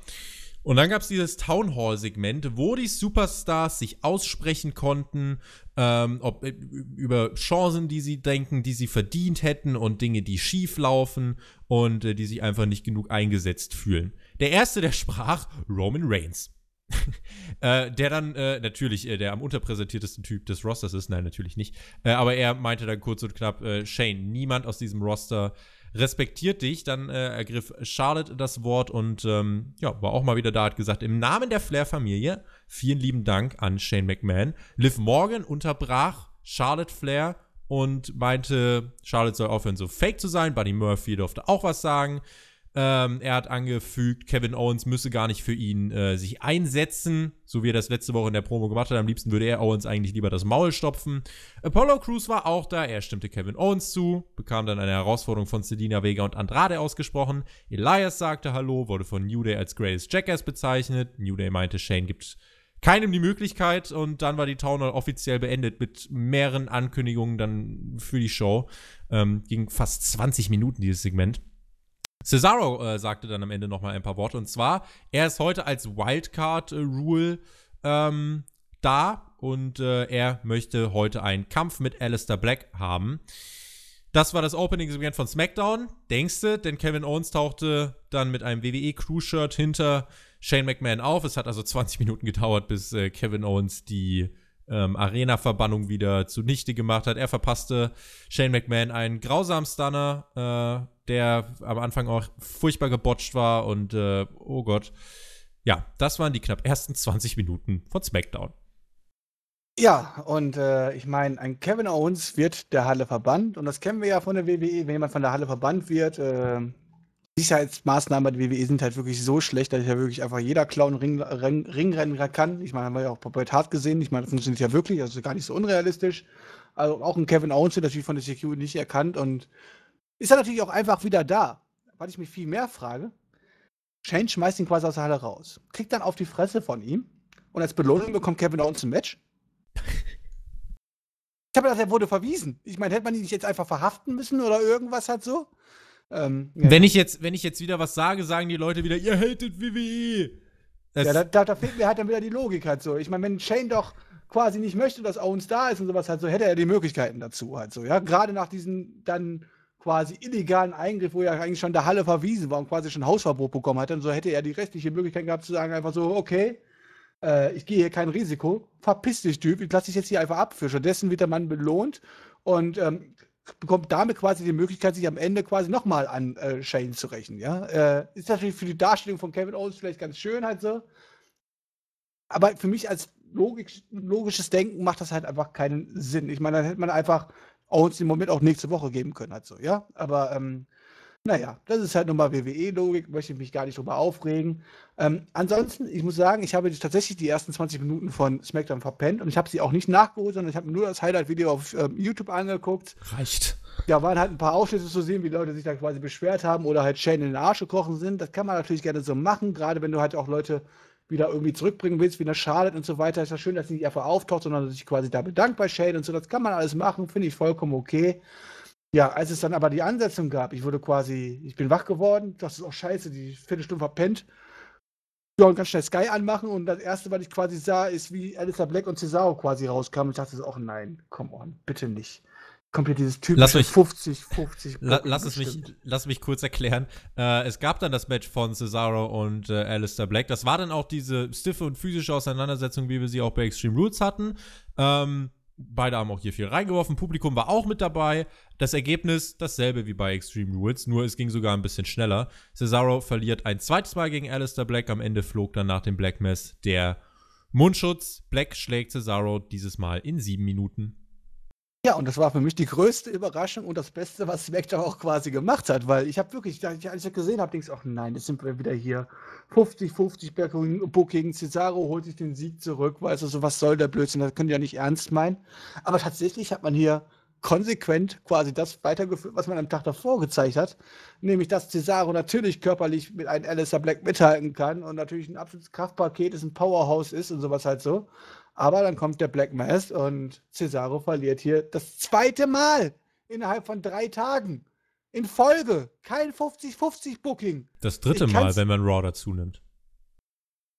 Achso, ja gut, das war ja aber Battle Royale, das war ja nicht gegen Alistair Black jetzt. Also, ähm, also wunderbar, ich kann mich hier nicht beschweren. Mir tut natürlich Cesaro ein bisschen leid, weil ich natürlich auch viel in den Serien sowas halt so. Der aber ist eh das, durch. Ist, das ist aber konsequentes Booking, um auch in Alistair Black jetzt hier weiter aufzubauen. Hätte man jetzt hier Alistair Black jetzt einfach wieder pinnen lassen oder sowas halt so, ja, dann hättest du ja auch wieder sagen können, okay, ist wieder eine, einer von vielen. Aber nein, tatsächlich kann sich hier Alistair Black das zweite Mal in Folge durchsetzen. Es ist ja dass ich das nochmal bei der WWE erleben darf und dementsprechend muss ich das einfach loben und habe dann auch gedacht, so, okay, Björn, du musst dranbleiben, das ist ja unfassbar. Der Eric Bischoff hier hat hier was konsequent weitergebuckt. Da wusste ich ja nicht, dass Eric Bischoff nicht da ist und dass er danach wieder komplett irrelevant wird. In einem Kommentar bei Spotfight hieß es, äh, SmackDown gar nicht schlecht, tut mir leid für Cesaro, aber dafür hat Black jetzt einen absoluten Monsterstart hingelegt. Äh, ja, also Monsterstart, das wird jetzt mal dahingestellt, das ist konsequent, aber Monsterstart ist nicht. Monsterstart ist, wenn er jetzt die nächsten zwei, drei Gegner auch konsequent abfertigt. Das und ist nämlich dass die keine Sache. Jobber sind, sondern halt auch noch halbwegs große Namen irgendwer, der Kredibilität hat. Man kann ähm, ja jetzt nicht sagen, dass er jetzt irgendwie jetzt gerade hier Brock Lesnar quasi zweimal hintereinander clean besiegt hat, sondern er hat Cesaro besiegt. Und der Cesaro-Aufbau war gewesen, dass Cesaro die Wochen davor alles verloren hat, außer dass er zweimal davor gegen Noble José gewinnen durfte. Also ist ja jetzt nicht so, dass jetzt Alistair Black hier irgendwelche Main-Eventer weggeprügelt hat bis jetzt. Ein anderes Match, was im Opening-Segment angesetzt wurde oder aufgebaut wurde, war die Paarung von Charlotte Flair und Liv Morgan. Äh, Liv Morgan, für die sich Kevin Owens ja auch in seiner Promo eingesetzt hat, kam, das war ähnlich wie, ähm, wie bei Cedric Alexander, sie kam zu verhaltenen Reaktionen heraus. Im Match wirkte sie dann äh, aufmüpfig, es dauerte aber auch nur zweieinhalb Minuten und es gab eine Powerbomb und einen anschließenden Figure 8. Charlotte gewann gegen Liv Morgan und nach dem äh, Match hat Liv Morgan noch das Headset von Corey Graves sich geschnappt und meinte, wenn ich zurückkomme, dann werde ich real sein, Björn. Ja, ich meine, die Realness das ist, dass die Frau immer älter wird. Ich habe keine Ahnung. Ich meine, so lange war sie jetzt nicht weg gewesen, ja, aber gefühlt ist sie in den Jahren fünf Jahre alt, älter geworden. Also es ist mir am meisten aufgefallen, dass die Frau irgendwie äh, rein körperlich ein bisschen abgebaut hat irgendwie und ähm, ja, auf einmal sehr, sehr alt wirkt, in Anführungszeichen, während sie vorher so frisch und jung wirkte. Ähm, ja, dass Charlotte natürlich jetzt hier zurück ist, muss ich einfach sagen, ich finde es richtig gut. Ich weiß, es gibt viele Leute, die können die Frau ja nicht sehen, aber für mich ist das einer der Personen, die am besten wresteln kann von allen Frauen, die auch, die auch einfach Charisma hat und auch dieses Standing, was sie hat, einfach sich mehr als verdient hat und solche Leute wie Charlotte Flair, die die Frauendivision vor WrestleMania quasi getragen haben, zusammen mit der Wanda Rousey und ähm, Becky und so weiter zusammen, die hat einfach die letzten Wochen gefehlt in dieser Division. Äh, und von daher finde ich super, dass sie wieder da ist, dass sie natürlich hier auch den Sieg gegen Liv Morgan bekommt, finde ich vollkommen konsequent. Ja gut, danach nimmt sie Liv Morgan das Mikrofon und sagt halt so, wenn sie wieder da ist, dann wird sie äh, richtig einen abreißen. Spricht natürlich erstmal dafür, dass Liv Morgan jetzt erstmal ein bisschen raus ist, kann man natürlich auch gerne machen. Aber wer jetzt wirklich glaubt, dass danach Liv Morgan irgendwie groß durchstartet, also das sehe ich jetzt auch nicht. Ich fürchte aber fast, dass wir das Segment falsch interpretieren und dass äh, der Start eines Aufbaus für Liv Morgan sein sollte. Habe ich so die vage Befürchtung tatsächlich. Äh, also du meinst, sie kommt nächste Woche schon zurück, oder was? Ich glaube, ich kann mir vorstellen, dass sie nächste, vielleicht schon übernächste Woche, auf jeden Fall vorm SummerSlam noch zurückkommt äh, und sich dann weiter mit Charlotte anlegen wird. Ich glaube, das sollte ein Aufbausegment für Liv Morgan sein. Dass das natürlich am Ende des Tages keinen Sinn macht, wenn sie sich beweisen will und dann relativ schnell abgefertigt wird. Man kann so argumentieren, ja, sie ist jung und aufmüpfig und äh, wird jetzt lernen und wird dann real und tough. Aber das war ein Zwei-Minuten-Match. Ich meine, da kannst du ja jetzt nicht für den SummerSlam dann noch bringen. Ich meine, Charlotte hat die gerade sie in zwei Minuten abgefertigt. Wo ist denn die Spannung für den SummerSlam? Jetzt kommst du schon wieder ich mein, mit Logik. Kannst halt, du kannst halt Liv Morgan jetzt erstmal ein paar Wochen rausbringen und dann bringst du sie von mir aus auch vielleicht mit einem neuen Gimmick zurück oder sowas halt so, mit einer kleinen Veränderung halt mit so. grüner ja, Zunge. Ich wollte sagen, mit grüner oder roter Zunge oder sowas halt so. Ich weiß es nicht halt so. Oder tue ich die Haare färben. Nein, aber man könnte natürlich schon ein bisschen was zeigen. Dann lässt man sie ein bisschen raus, dann bringt man ein paar Segmente, wo sie richtig hardcore trainiert und sich richtig quasi vorbereitet auf ihr Comeback oder sowas halt so und dann nochmal neu durchstartet. Das kann man ja gerne machen. Man kann diese Rebound, äh, äh diese, diese, diese Neuauffrischung von Charakteren, das kann man machen, aber dann darf die natürlich nicht nächste Woche auftauchen und sagen, ja, jetzt bin ich eine ganz andere und jetzt werde ich hier alles dominiert. Das glaubt doch kein Mensch. Weniger Schlümpfe lecken, können wir da nur sagen. Ähm, was hast du gesagt? Ich hab's nicht verstanden. Ich habe irgendwas mit Lecken verstanden. Was? vergiss es, vergiss es. Ähm, ich habe verstanden, weniger schlimm als Lecken. Okay. Nein. Lass, lass es einfach mal so stehen. Ich habe ja, keine Ahnung. Gehen wir, äh, bleiben wir, bleiben wir bei den Damen. Äh, es stand ein Tag Team Match auf dem Programm. Ja, ich freue mich. Ähm, Mandy Rose und Sonja Deville gegen Ember Moon und eine Partnerin ihrer Wahl. Und die Partnerin ihrer Wahl war SmackDown Women's, Tag, äh, Women's Champion Bailey. Ähm, und es gab dann, ja, dieses Match. Ich hatte äh, so zu dem Eindruck, äh, zu dem Zeitpunkt der Show den Eindruck, äh, als wären Frauenmatches äh, etwas, das äh, sehr beliebt ist. Sehr, ein sehr beliebtes Element. Es gab drei Stück dann davon. Ähm, ja, und das Match äh, lief dann ja relativ einfach, zwei Minuten. Es gab den Pin von Ember Moon an Rose nach der Eclipse. Und nach dem Match folgte dann das, was eigentlich wichtig war. Bailey gab nämlich bekannt, wer die nächste Herausforderin sein würde. Bei Raw musste man sich den Spot verdienen, bei SmackDown wird er verschenkt von Bailey an, Überraschung, Ember Moon. Ja, also erstmal haben wir ja letzte Woche das Segment gehabt, ja, als Ember Moon, das was ich schon gesagt habe, selbst wenn ich keine Tag Team Partnerin finde, euch beide mache ich ja auch alleine platt. Und ähm, dementsprechend habe ich gesagt, egal, wenn es quasi jetzt als Tag Team Partnerin rauskommt, sieht ja erstmal irgendwie ein bisschen doof aus, weil eigentlich hat doch Ember gesagt, sie braucht sie quasi gar nicht und ist dann quasi nur Beiwerk. Okay, jetzt wollte man dieses Titelmatch damit aufbauen. Und dann hat man es natürlich auch konsequent dargestellt, indem halt wirklich Ember Moon und Bailey das Ding jetzt hier, das war ja keine zwei Minuten oder so, das war das Ding, das Match ja schon wieder gelaufen. Zwei Minuten. Das kann man natürlich dann gerne so machen. Und ich finde auch okay, dass man danach sagt, halt okay, die beiden gegen, gehen gegeneinander, auch, wenn es hier quasi hier Face gegen Face ist, das kann man schon bringen. Aber ich fand dieses Segment, dieses Interviewsegment, sowas von creepy und sowas von fremdschämmäßig, wie das beide rübergebracht haben und geschauspielert haben. Also ich muss ja auch sagen, ich glaube, Bailey ist, glaube ich, einer der schlechtesten Schauspieler, die bei WWE da hinten rumläuft. Halt ja, die. Ich weiß nicht, was, was, was bei NXT noch anders war, halt so, aber seitdem die Main Roster ist, ich kann ihre Pro, mit ihren Promos wirklich gar nichts anfangen. Und ja, Ember macht das noch schon ein bisschen besser, aber auch sie kam in diesem, in diesem Segment hier wirklich super creepy rüber und ja, ich habe mich hier gefühlt wie eine schlechten irgendwie 5, 6, 6, 7 Köln-Serie irgendwie, weißt du, wo sich zwei Leute zum, zum Abendessen verabreden irgendwie. Aua, der Vergleich tut für WWE weh und für alle, die WWE gut finden. Ähm, Nein, äh, ja, ich unterschreibe das so, das war irgendwie ein bisschen merkwürdig, hatte ein bisschen Cringe-Faktor, aber nichtsdestotrotz, wenn man sich Reaktionen anschaut, die Leute wollen auch dieses Match sehen und sagen, endlich Amber Moon hat's geschafft und jetzt hat sie beim SummerSlam ihr großes Main-Roster-Titel-Match gegen Bailey auf der großen Bühne. Schauen wir mal, wie das dann ausgehen wird. Ein Backstage-Segment mit dem neuen Intercontinental Champion Shinsuke Nakamura. Er hat gesagt, ja, er kann jetzt endlich Chaos auslösen. Mehr durfte auch gar nicht sagen. Dann begegnete ihm Ali und der meinte, Glückwunsch, Champ. Und ich hoffe, dass das jetzt nicht der Aufbau für ein Match beim SummerSlam ist. Ja, ich meine, Ali ist ja jetzt hier der große Streetworker, der sich quasi um verlorenen Seelen kümmert, oder?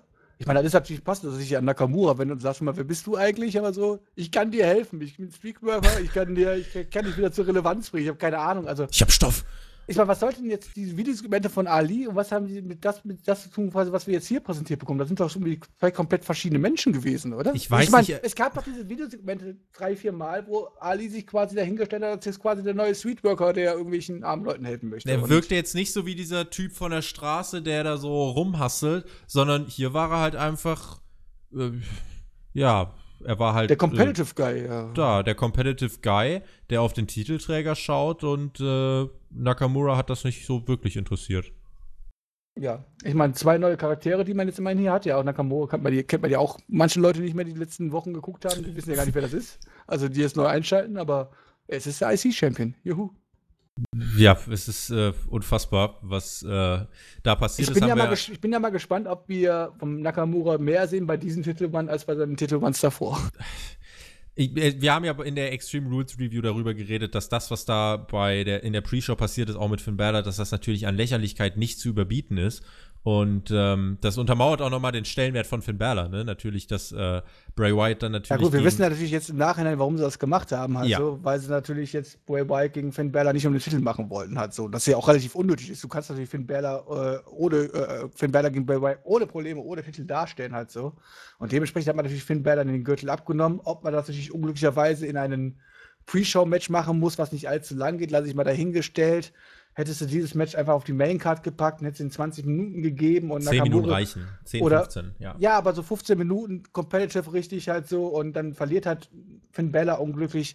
Hätte es bei ihm bei weitem nicht so geschadet, so wie man es quasi jetzt aber bei Extreme Rules gemacht hat. Genau, und bei, äh, beim SummerSlam wird äh, Bella ja mit dem Demon rauskommen. Der ist ja noch unbesiegt. Werden wir mal schauen, wie das dann läuft. Neben Liv Morgan bekam auch Apollo Crews die Chance, sich zu beweisen. Er trat an gegen Andrade und zwei Minuten Einroller. Apollo Crews schlägt ehemaligen NXT-Champion Andrade und ich erinnere mich noch, als der hochgekommen ist, Björn, äh, da haben auch alle gesagt, boah, der kann SmackDown richtig nach vorne bringen, Future WWE Champion.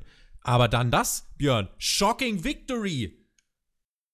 Ja, also Andrade ist jetzt leider auch nur noch einer von den komischen Jobber-Clowns, die da hinten rumlaufen. Also, das, also am Anfang, die ersten zwei, drei Wochen, haben wir echt noch gesagt, so, ey, aus dem kann man viel machen, da ist auch Charisma dahinter, auch mit Selina Vega dahinter, äh, dabei. Das ist schon ganz cool. Das kann man ja nicht sagen. Das wirkt ganz cool. Aber der verliert ja wirklich alles und wirklich alles. Und wenn du halt in zwei Minuten gegen Apollo Crews verlierst, ja, dann kannst du einfach deine Karriere auch beenden. RIP. Einfach RIP. Einfach RIP, ja. ja. Also, und es hilft mir jetzt auch nicht jetzt irgendwie Apollo Crews, also nicht böse gemeint halt so, ja, aber der wird damit ja jetzt auch nicht weiter groß overkommen und die Leute werden jetzt in den nächsten zwei Wochen irgendwie richtig zujubeln, weil er Andrade besiegt oder so. Das interessiert einfach keinen. Es ist, es ist beinahe dasselbe Bild wie wirklich mit Cedric Alexander und Drew McIntyre. Wenn ja. du diese Leute aufbauen willst, das kannst du ja machen. Aber mach das doch nicht gegen die, die doch halbwegs als hier glaubwürdig sind. Okay, ob Andrade jetzt als hier glaubwürdig ist, sei mal dahingestellt. Äh, ist bei McIntyre wegen der Körperstatur vielleicht noch was anderes. Aber dieses coole Duo, Andrade Selina Vega, das leidet halt darunter, weil ähm, sie einfach äh, den Ruf haben, dass sie nichts gewinnen. Dass sie gar nichts gewinnen. Und das ist, ja, eine Sache, die mir auch eher sauer aufstößt und die ich definitiv mit einem Minuspunkt markieren muss. Daniel Bryan, ja, der musste, glaube ich, auch zuletzt ein paar Sachen mit Minuspunkt markieren. Er hat den äh, Tag Team Titel verloren mit Rowan und hat für SmackDown eine karriereverändernde Ankündigung in den Raum gestellt. Und da war natürlich, oh, da hat's rumort. Gibt's den Rücktritt? Oder wird er sich von Rowan trennen und äh, irgendwie Jagd auf den WWE-Champion machen? Naja, es kam erstmal The New Day heraus und äh, feierte sich erstmal selbst. Alle drei tragen jetzt Gold um die Hüften. Und dann kam Daniel Bryan mit Rowan heraus. Die große Ankündigung war dann, dass er zweimal Backstage ging, dann wieder rauskam, fest mit den Augen entschlossen zwinkerte, ein bisschen ungläubig durch die Arena blickte und beim dritten Mal dann ganz Backstage verschwand. Bis Samoa Joe, der Verlierer von Sonntag, zu guten Reaktionen herauskam. Die, die, Joe, Joe, Joe, Joe. Also Fans mögen es scheinbar, einen absoluten Verlierer und Vollpfosten anzufeuern, der dann auch noch das nächste Titelmatch fordert und auch dafür bejubelt wird. Dann kam der Drifter heraus, äh, Elias, der selbst einen Title-Shot forderte. Für was? Und ähm, die Loser-Vereinigung, ja, äh, they demanded a title match bis jemand auftauchte, der bei Raw bereits eine Chance auf ein Titelmatch bekam, nämlich Randy Orton. Was passierte? Elias schlug ein Six-Man-Tag-Team-Match vor, was The New Day dann auch angenommen hatten. Randy Orton hat gesagt, ja, eigentlich habe ich keinen Bock. Es gab dann nochmal eine kleine Stichelei. Und dann hat Randy doch Bock gehabt. Und so stand dann das Six-Man-Tag-Team-Match The New Day vs. Randy Orton, Samoa Joe und Elias. Ja, also erstmal muss ich ja sagen, Thema Daniel Bryan. Ähm, ich weiß, dass viele Leute jetzt extrem übergewendet haben. Es gibt wieder die große Ankündigung. Am Ende kommt quasi nichts dabei rum. Natürlich kommt am Ende was bei rum, weil die WWE möchte, dass sie auch nächste Woche wieder einschaltet bei SmackDown.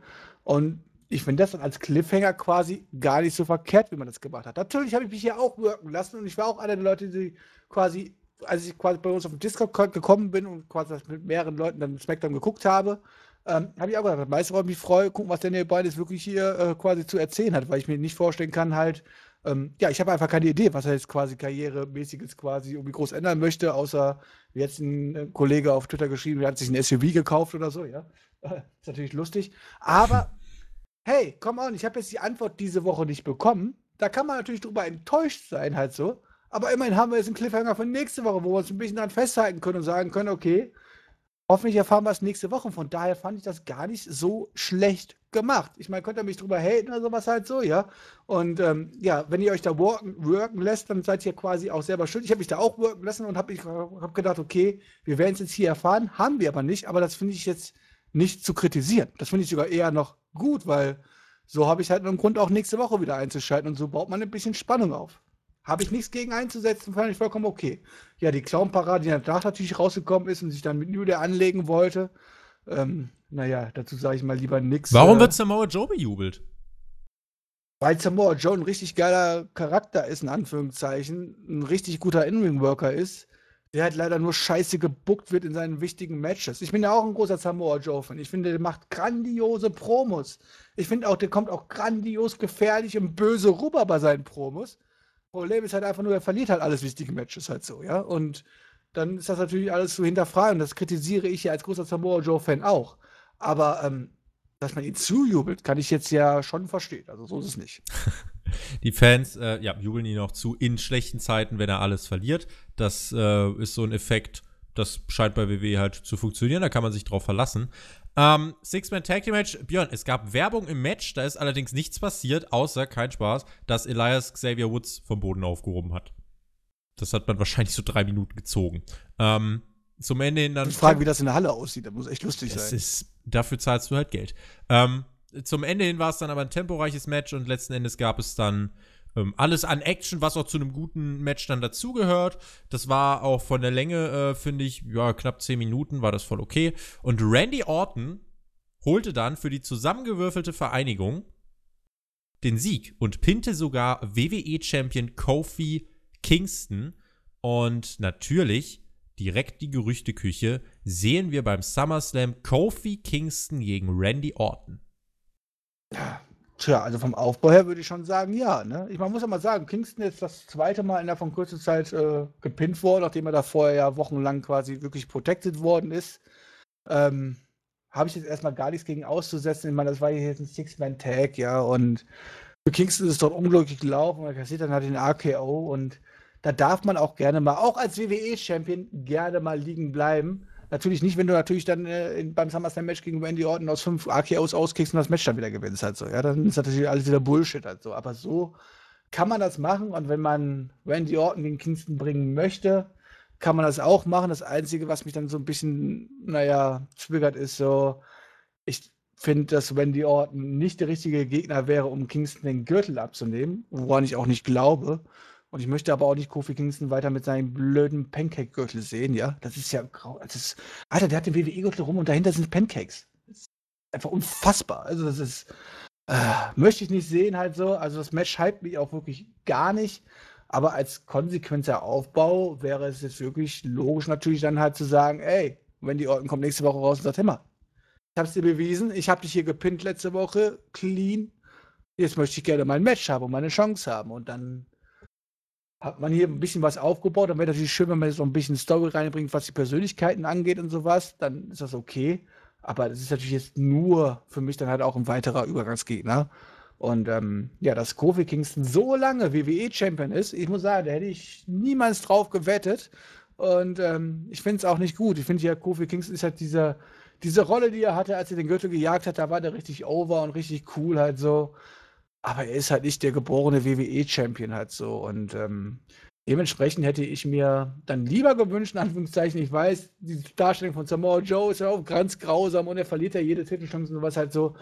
Aber für mich wäre ein Samoa Joe hier viel, viel legitimer gewesen, halt nochmal gegen Kofi zu stellen und es hätte mich auch mehr gehypt und würde ich auch als logischer ansehen, wenn er, den, er derjenige gewesen wäre, dann sagen würde, okay, ich gehe jetzt gegen SummerSlam gegen Kofi Kingston und dann hätte ich auch mehr Hoffnung darin gehabt, dass wir vielleicht nach dem SummerSlam einen neuen WWE-Champion haben. So glaube ich tatsächlich, dass ja, Randy Orton einfach nur ein weiterer Übergangsgegner sein wird. Stichwort Darstellung. Eins kann man Kofi Kingston ja nicht vorwerfen, dass er als Champion schwach dargestellt wurde. Also tatsächlich hat er ja, unabhängig davon, ob er over war oder ja, nicht. Richtig, er hat alles gewonnen und er hat auch keine Pins kassiert und nix. Man hat ihn richtig protected. So muss das ja auch normalerweise machen. Das, ja, wäre eigentlich selbstverständlich. Bei ihm muss man es aber tatsächlich wirklich hervorheben. Ähm, und viele haben eben auch, wie du, ich auch nicht, äh, damit äh, gerechnet, dass es so lange anhält.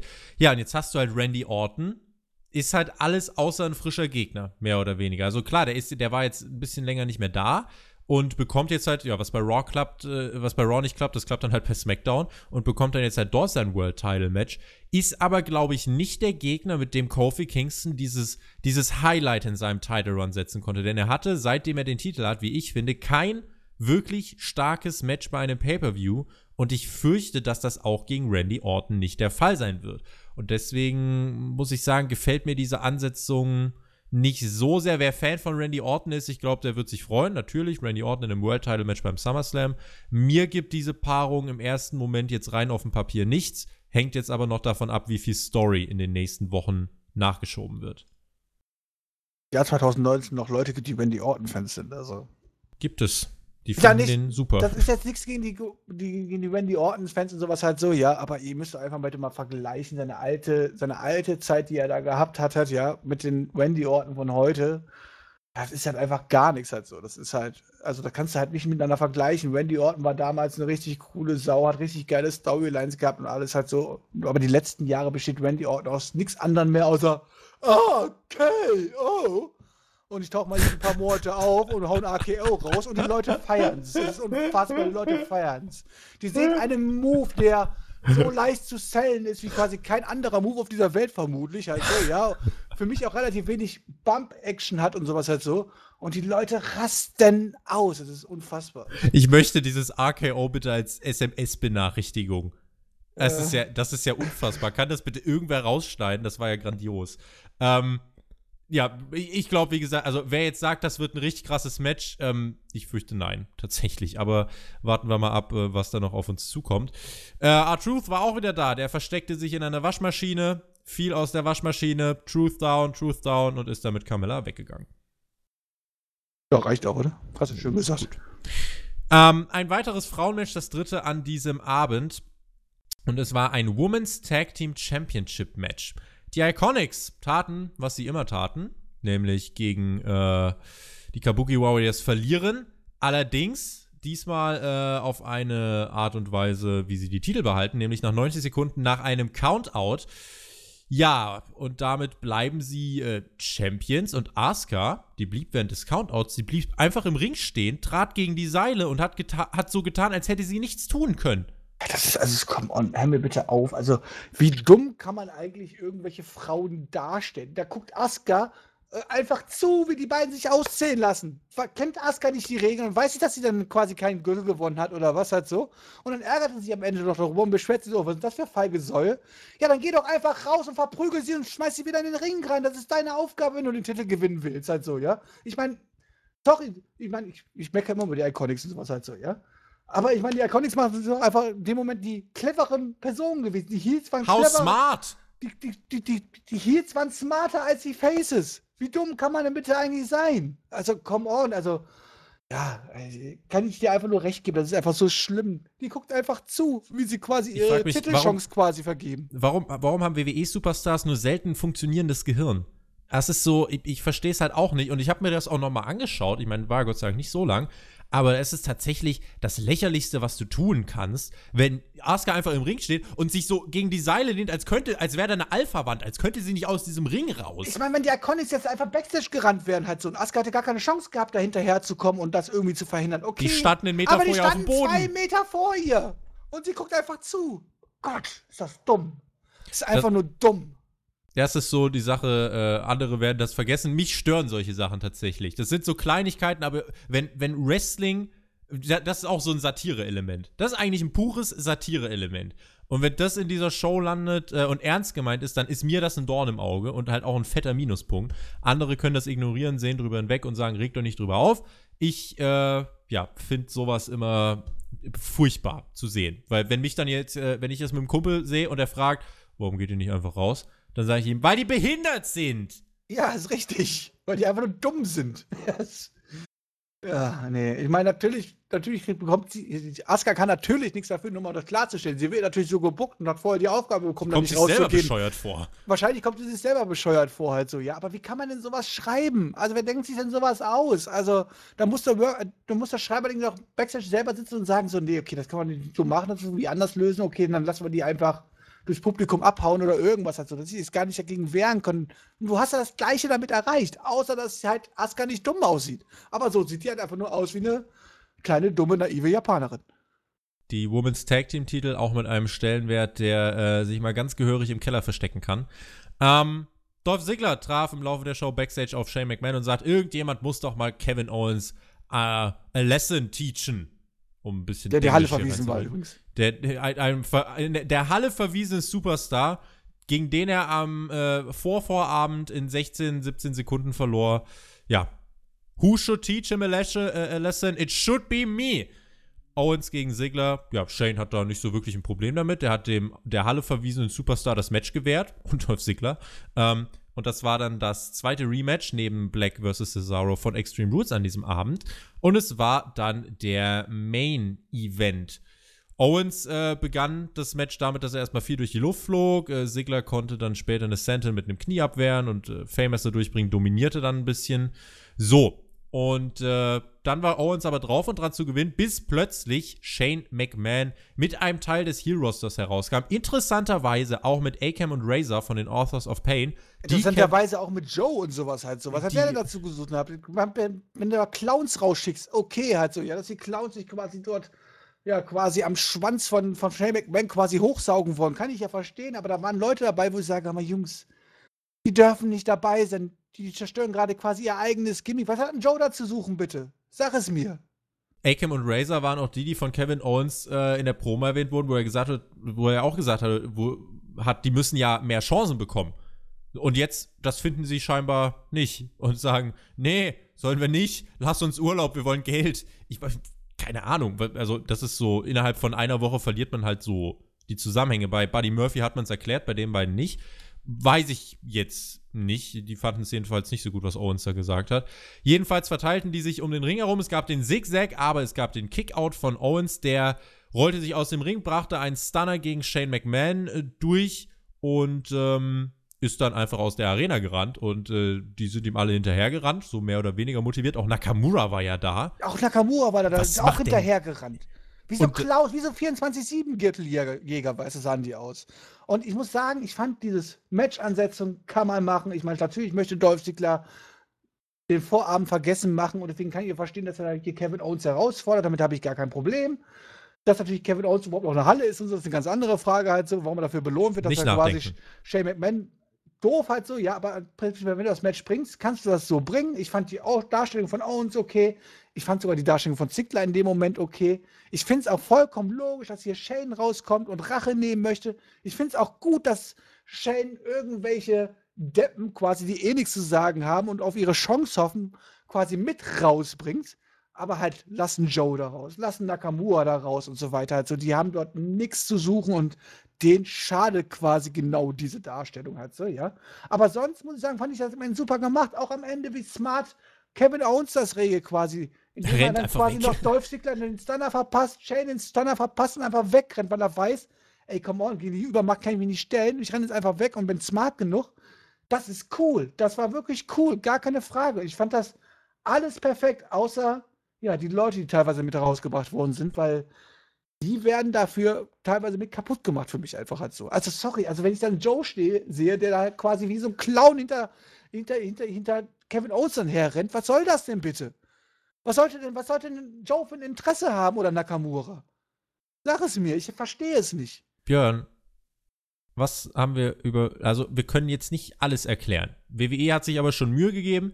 Äh, Drew McIntyre kniete dann bei Shane McMahon und äh, es, war, es war ein herrliches Bild. Da kam diese Interviewerin dazu, kniete sich auch zu Shane McMahon und meinte, was, was passiert denn jetzt mit Kevin Owens? Wie fühlst du dich? Und er dann so, he's going to pay. Und äh, damit können wir jetzt tatsächlich, glaube ich, sagen, dass wir beim SummerSlam Shane McMahon gegen Kevin Owens sehen werden. Ja, Owens ist im Moment richtig over. Ja, aber, doch, aber das kann man doch jetzt nicht, also ich meine, er soll dafür bezahlen halt so, ja? Aber ich meine, man hat ja in den letzten Wochen ganz klar dargestellt, dass eigentlich Shane gegen Kevin Owens relativ wenig Chancen hat und jedes Mal relativ super schnell abgefertigt wird und sowas halt so. Deswegen glaube ich noch nicht daran, dass jetzt, ich meine, okay, das ist das SummerSlam und natürlich muss Shane auf der Karte stehen und so.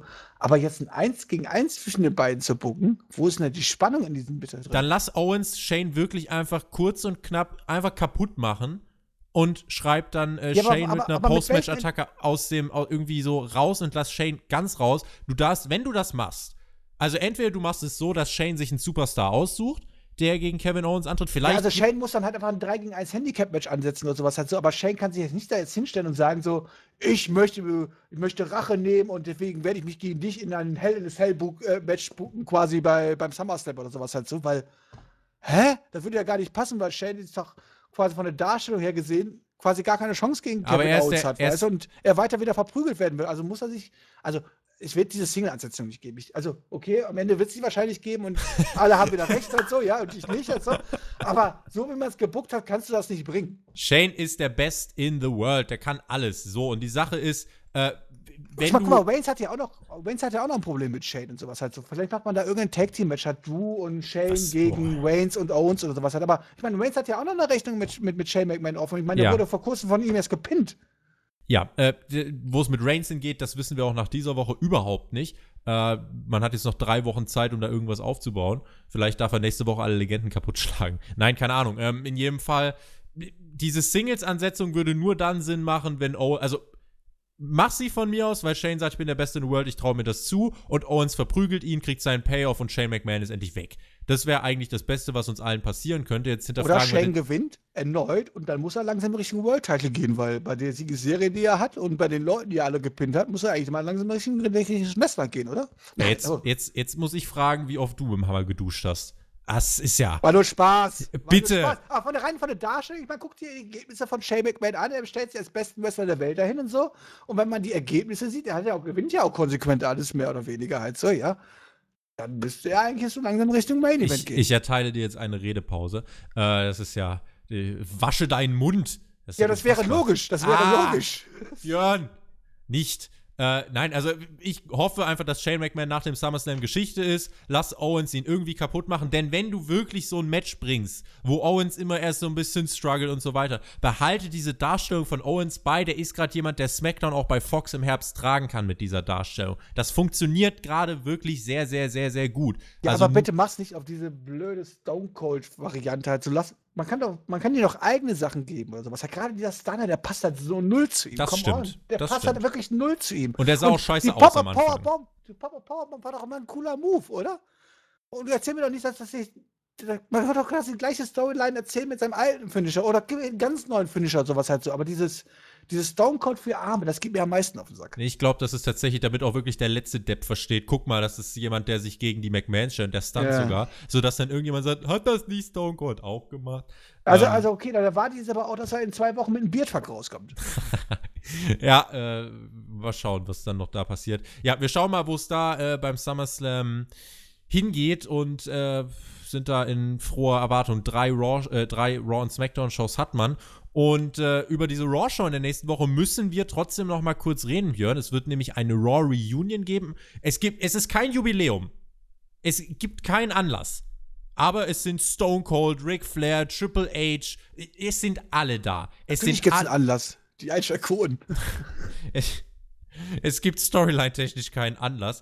Äh, aber alles, was irgendwie vor 20 Jahren oder länger mal im Ring stand, hat WWE ausgegraben und stellt es in diesen Ring. Ich glaube, es sind über 25 Legenden angekündigt, ja. Also ich bin mir ziemlich sicher, Eric Bischoff wird weinen, dass das nicht bei SmackDown stattfindet, weil, ey, come on, wir haben Hogan da, wir haben Nash da, wir haben Hall da. Ey, du kannst einfach die NWO wieder gründen. Und das kann Eric Bischoff, da ist er gut drin. Es ist, ja, wir müssen mal schauen, was da passiert. Ich bin der Meinung, in der nächsten Woche, also das habe ich dir auch vor dem Podcast schon gesagt, diese Ausgabe gibt es deswegen, weil WWE äh, kurz darauf den Quartalsbericht für das zweite Quartal dieses Jahres vorlegen wird und die Zahlen sind schlecht. Äh, die Einschaltquoten sind ziemlich mies, die äh, Live-Zuschauerzahlen sind mies, äh, Merchandise-Verkäufe, Ticketverkäufe für Live, äh, alles geht gerade so ein bisschen nach unten. So. Und man möchte jetzt aber äh, eine richtig starke Zuschauerzahl präsentieren. Das ist mit den Legenden durchaus möglich. Man strebt Minimum drei Millionen Zuschauer an. Das heißt, man will mal mindestens noch eine halbe Million haben. Äh, zum Vergleich, in dieser Woche waren es in etwa 2,4 Millionen, die eingeschaltet haben. Das heißt, im Vergleich zu dieser Woche will WWE nächste Woche über eine halbe Million Zuschauer mehr. Ich glaube, äh, das ist auch möglich, weil Stone Cold hat man tatsächlich jetzt schon äh, seit Raw 25 nicht mehr gesehen. Sollte man eigentlich auch nicht. Es geht darum, den Anlegern dann zu sagen, schaut mal hier, wir haben eine Raw-Ausgabe, die hat richtig gute Ratings, also macht euch keine Sorgen, wir haben verstanden, was die Fans wollen, geht nur noch bergauf. Das ist das Motiv, deswegen gibt es diese Ausgabe. Ich hoffe, es ist ein Gedanke der Hoffnung und es muss bitte so sein, denn sonst habe ich Schmerzen. Bei dieser Ausgabe muss es ein ganz großes Segment zwischen einem aktuellen Star, der bitte nicht Roman Reigns oder Seth, äh, Seth Rollins heißt, und einer Legende oder mehreren Legenden geben. Es muss irgendeinen großen Profit geben für einen aktuellen Superstar oder einen zukünftigen Superstar. Denn sonst ist diese Reunion wirklich, äh, pff, nee, dann, dann brauche ich es halt tatsächlich nicht. Deswegen hoffe ich, dass wirklich was Großes passiert und ich bin der Meinung, das muss auch passieren. Ja, also ich gebe natürlich vollkommen recht, die, warum sie das machen, ist natürlich ganz klar die Zuschauerzahl und so weiter. Halt, so kann man immer schön dann künstlich ein bisschen nach oben treiben und sagen, guck mal, läuft ja eigentlich ganz gut bei uns nach dem Motto. Kann ich verstehen. Ich habe auch ehrlich gesagt gar kein Problem damit, dass man so eine Reunion-Show bringt. Also ich meine, War 25 oder War 1000 und so weiter halt so, da hat man zwar auch Scheiße, da Scheiße gebaut hat so, ja, aber das kannst du von mir aus gerne einmal im Jahr bringen und kannst auch die alten Stars nochmal präsentieren, das ist vollkommen okay. Das habe ich gar nichts dagegen, muss ich sagen. Und ich freue mich auch auf die nächste Woche. Das Wichtige dabei ist, dass man den Fokus auf die richtigen Leute legt. Nämlich nicht darauf, dass ein Hulk Hogan overgeht. Mit dem Undertaker. Nicht, der braucht nicht mehr overgehen, sondern der muss halt quasi dafür sorgen, dass neue Leute quasi overgehen. Und dann ist das vollkommen okay. Dann tut man zwei Fliegen mit einer Klatsche tragen, man hat eine höhere Zuschauerzahl, man hat ein höheres Interesse da und gleichzeitig tut man dieses höhere Interesse dafür nutzen, jemand Neues in einem coolen Segment gegen einen Altstar oder over zu bringen. Gar keine Frage. Dann habe ich damit gar kein Problem und dann würde ich sagen, alles cool gemacht. Aber was war das letzte? War, war es War 1000 oder War 25? War 25. Ja, und War 25 hat quasi genau bewiesen, was nicht machen sollte, in Anführungszeichen, weil das war wirklich so schlecht umgesetzt halt so. Und davon hat quasi kein aktueller Superstar profitiert. Und das darf natürlich nicht der Fall sein. Es darf natürlich nicht sein, dass die alten Leute quasi dann die Leute sind, die davon quasi irgendwie overgehen. Das ist natürlich Bullshit halt so. Aber warten wir es ab. Ich meine, wir haben natürlich mit äh, Eric Bischoff jemanden, äh, nicht Eric, mit Paul Heyman jemanden, der hoffentlich weiß, worauf man den Fokus zu setzen hat und dementsprechend dann auch den, den Draht zu den Allstars hat, um quasi zu sagen, ey, come on, wir machen das so und so und bringen jetzt wirklich was Neues komplett over, dann ist das cool. Wir müssen es natürlich abwarten. Wenn das jetzt einfach nur reines Schaulaufen ist von den alten Oppers, die sich quasi selber feiern und selber overbringen, dann braucht das kein Mensch. Was ich noch ganz interessant finde, es gibt jetzt diese äh, Raw Reunion und wir wollen mal nicht vergessen, am 29. April 1999 fand eine WWE-Show statt, erstmals unter dem Namen SmackDown. Das heißt, es wird in diesem Jahr auch definitiv auf Fox noch ein 20 Jahre SmackDown-Special geben. Ich ja, dann kannst du ja immer noch The Rock auspacken, das ist ja kein Thema. Ich, aber ich nehme an, also ich, ich habe so ein bisschen mein Problem damit, dass wir dann jetzt innerhalb von drei, vier Monaten zwei von diesen Jubiläums-Legenden-Shows äh, sehen, wo ich mir denke, einmal im Jahr ist okay, aber ich finde den Zeitraum dann fast ein bisschen zu eng aneinander und habe dann äh, eher die Befürchtung, dass man da was zwischen den Alten nochmal aufbaut, weil man sagt, guck mal, in drei, vier Monaten sehen die sich ja wieder, als dass man den Gedanken fasst, okay, die sind da und wir müssen diese maximale Reichweite, die die noch erzeugen, dafür nutzen, um unserem Publikum endlich die Leute beizubringen, die es eben vor 20 Jahren noch nicht gab. Ja, um den äh, vertraut zu machen. Wer ist denn dieser Kevin Owens? Wer ist denn dieser, von mir aus auch Braun Strowman? Ja, aber bring Leute over und nutzt die Reichweite. Das ist die äh, Sache, die WWE auf jeden Fall sich auf die Fahnen schreiben müssen. Ja. Und da bin ich mal gespannt, ob sie das auch tun werden. So, das war die WWE-Woche, Björn. Wie bewerten wir das abschließend, jetzt auch mit SmackDown? Das War war in Ordnung, hat mir allerdings so ein bisschen ja, irgendwie die Handschrift, außer, außer der Mike Canelle Storyline, hat mir ein bisschen die Handschrift von Paul Heyman gefehlt und ich habe jetzt nicht jetzt viel Neues erkannt, aber das war eine grundsolide Show, wo man ein paar neue Sachen auf den Weg gebracht hatte. Man hatte das Bray, White-Segment und so. Das war okay. Habe ich gar nichts gegen auszusetzen, war von mir ist eine 3 oder was halt so, oder eine 2 minus oder sowas halt so. Und wenn es dieses Niveau halten würde, wäre ich ja schon vollkommen zufrieden. SmackDown muss ich ganz klar sagen, klar, die größte Überraschung, es gab kein 50-50-Booking bei Cesaro gegen Alistair Black. Aber dann war es, dann hat es auch quasi wieder aufgehört. Natürlich, das Engsegment mit Owens, das hat man noch relativ gut umgesetzt, aber hat natürlich auch an ähm, Logiklücken, gerade wegen dem Anfangssegment natürlich ein bisschen gelitten. Und ansonsten war das halt einfach, ja, SmackDown der letzten Wochen, wie wir es kennen, irrelevant. Man hat nicht sehr viel auf den Weg gebracht und hat mir überhaupt nicht gefallen. Von daher geht natürlich ganz klar mein Punkt hier an War, das muss ich ganz klar sagen. Da gibt es für mich gar keine Diskussion.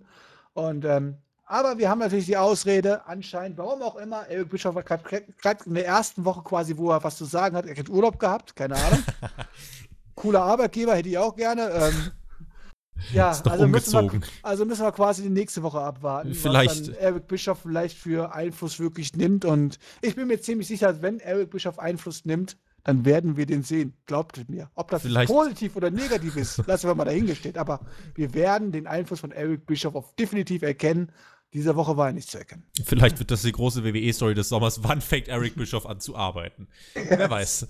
Ähm, was habe ich gesehen? Ich glaube, äh, ich würde da weitestgehend konform mit dir gehen. Raw ähm, hat für mich das große Highlight Bray Wyatt gehabt, aber ist ansonsten eine Show gewesen, die nicht schlecht war, aber eben unscheinbar. Dass viele Dinge passiert sind, die wir so äh, halt kennen. Aber ja, aber unscheinbar ist ja schon mal besser als den ganzen Dreck, den wir davor geliefert bekommen haben, wo es nur gestrotzt hat. Es war nicht katastrophal, definitiv nicht. Und es gab die Bemühungen, in, äh, es gab die Ansätze, zum Beispiel bei Becky Lynch gegen Natalia, zum Beispiel bei Dolph Ziggler gegen The Miz. Da hat man sogar versucht, Story-Elemente einzubauen. Das sind Story-Elemente, die zum Beispiel bei AJ Styles gegen Ricochet noch fehlen. Äh, es gibt halt, ja, dann jetzt wieder Lesnar gegen Rollins, wo man auch die Rolle rückwärts macht. Also insofern keine Katastrophe weitestgehend solide, würde ich sagen. Und es gab ein großes Highlight. Deswegen auch Raw der Gewinner der Woche, denn dieses Highlight gab es bei SmackDown nicht. Dort, muss ich sagen, war eigentlich alles wie immer. Und als ich mir das angeschaut habe, habe ich, äh, ja, auch nicht so viel äh, gemerkt an Veränderungen. Manche haben geschrieben, ja, es waren definitiv Veränderungen zu sehen von Eric Bischoff. Äh, wir können bestätigen, äh, nö, die gab es nicht. Weil Eric Oder wenn es sie gab, dann habe ich sie einfach nicht gesehen, aber dafür sind die Leute ja in den Kommentaren da. Sie können mich natürlich gerne aufklären, was sie dort an Impact oder an Einfluss von Eric Bischoff gesehen haben. Und Jungs, wenn ich mich mit irgendwas auskenne, dann mit Eric Bischoff. Weil ich habe den jahrelang mir angeguckt und gute und schlechte Zeiten von ihm gesehen und ich weiß, worauf wir uns quasi einstellen können. Also, ich meine, wenn, nächste, wenn es nächste Woche halt der, der Hammer vorfällt und Hulk Hogan aussteigt, dann weiß ich, okay, Eric Bischoff ist da. Aber vorher, naja, warten wir mal ab. Die sind beste Freunde. Hogan, es läuft nicht mit den Ratings. Wir brauchen nicht. Und dann Brother wir kommt raus ein Stable. und macht, ja und dann und das brauchen wir ja wirklich. Ich muss ja ganz was sagen. Ich meine, das kann ja Eric Bischoff aus. Wir brauchen ja wirklich ein Stable mal. Also wirklich ein Stable. Nicht Pass auf, es drei, gibt nicht irgendwelche drei Mann, die halt zusammenarbeiten, sondern ein richtiges Stable hat sowas auch richtig asozial ist in Anführungszeichen und auch Storylines bekommt und das traue ich Eric Bischoff zu. Schön Hulk Hogan, Shane McMahon und Elias, die Kevin Owens über vier Monate foltern. Nee, also. nee. Der Bischof Björn. Nein, du, du kannst uns auf jeden Fall als Experte, äh, glaube ich, in den nächsten Wochen dann noch sehr viel helfen und uns Einflüsse von Eric Bischof erklären. Da freue ich mich auf jeden Fall drauf. Ähm, nein, deswegen mein Punkt geht auch diese Woche ganz klar an, äh, an, an Raw. Man muss aber trotzdem sagen, nur weil jetzt Bray Wyatt äh, natürlich ein Highlight gesetzt hat, war deswegen nicht diese WWE-Woche sehr stark. Ich meine, solange WWE, wie gesagt, Fans hat, die diese Woche noch stark fanden, dann okay. Ähm, aber das waren für mich im Idealfall äh, zwei solide Shows. Raw mehr als SmackDown. Nicht mehr. Ja, und wäre wär, wär die WWE das letzte Jahr solide gewesen, wären wir nicht bei den Zuschauerzahlen heutzutage. Ja, und äh, dann müssten wir das jetzt auch nicht so klar herausstellen. Deswegen schauen wir mal, wir sind auch auf der Road to SummerSlam, deswegen müsste da auch auf jeden Fall was passieren. Björn, wir haben fast zwei Stunden geredet. Ich weiß nicht, wie das immer passiert und es tut mir auch Ich habe auch keine Ahnung. Ich, ich, bin eigentlich seit 9 Uhr quasi verabredet. Also wir können das sagen, wir nehmen gerade abends auf, wir haben bis Viertel nach neun und ich habe meinen Kollegen gesagt, mal Jungs, um 9 Uhr sind wir spätestens durch, kein Problem, dann bin ich da wie wir es geschafft haben, über diese beiden Shows zwei Stunden zu reden. Also, du musst weniger reden, Tobi. Das geht ich muss echt weniger reden. Das ist furchtbar. Es ist furchtbar. Ich muss mich, ich muss zurück zu den AEW-Podcasts, da kann ich. Ich meine, äh, zwei Stunden mache ich mal normal mit Patreon teilweise. Ja, der fehlt. Also insofern war es halt für die Leute heute eine langgezogene Patreon-Variante, nur ohne dass es special war. So, in diesem Sinne, wir machen den Deckel drauf. Ich bedanke mich recht herzlich fürs Zuhören. Das war die Raw vs. SmackDown Review Extended. In der nächsten Woche, entweder Jonathan ist da oder ihr müsst mich noch einmal ertragen. Dann können wir schon mal ein paar tausend Klicks äh, weniger für nächste Woche einberechnen. Mal schauen, was dann dort äh, passiert bei der Raw Reunion, was bei SmackDown geht. Ich übergebe das Schlusswort an den Edeljobber. Es hat mich wieder sehr gefreut und auch wenn es zwei Stunden sind, ich habe natürlich äh, jede Podcast-Minute mit dir genossen. Mal schauen, wann wir uns wieder hören. Ich bin erstmal raus. Danke fürs Zuhören. Bis zum nächsten Mal. Auf Wiedersehen. Ciao. Jo, ob ich nächste Woche gebucht werde, das weiß ich noch nicht. Da müsst ihr dann Perky fragen. Äh, aber ich vermute wahrscheinlich schon. Also wir werden uns wahrscheinlich nächste Woche wieder hören. Und an die Patrone, ähm, ich habe einiges zu erzählen. Also wenn der nächste Patreon-Teil kommt, ähm, dann könnt ihr euch schon mal drauf freuen. Ich weiß nicht, ob ich noch diese Woche irgendwas mit Perky was Specialmäßiges aufnehme, dass ihr wenigstens auch diese Woche einen Patreon-Teil bekommt. Meines Erachtens habt ihr das ja verdient. Ähm, abwarten. Wenn nicht, hören wir uns nächste Woche bestimmt wieder. Und Tobi, es hat mir wie immer sau viel Spaß gemacht und Ganz ehrlich, gegenüber drei Stunden War, ja, kann man natürlich sagen, oh, zwei Stunden, äh, zwei Stunden Podcast ist auch ein bisschen viel. Ideale Showlänge. Aber mir kam es nicht so lange vor und ich glaube, wir haben das ganz gut äh, rübergebracht und ähm, freut euch dann auf die nächste Woche und danke dir, Tobi, und reingehauen.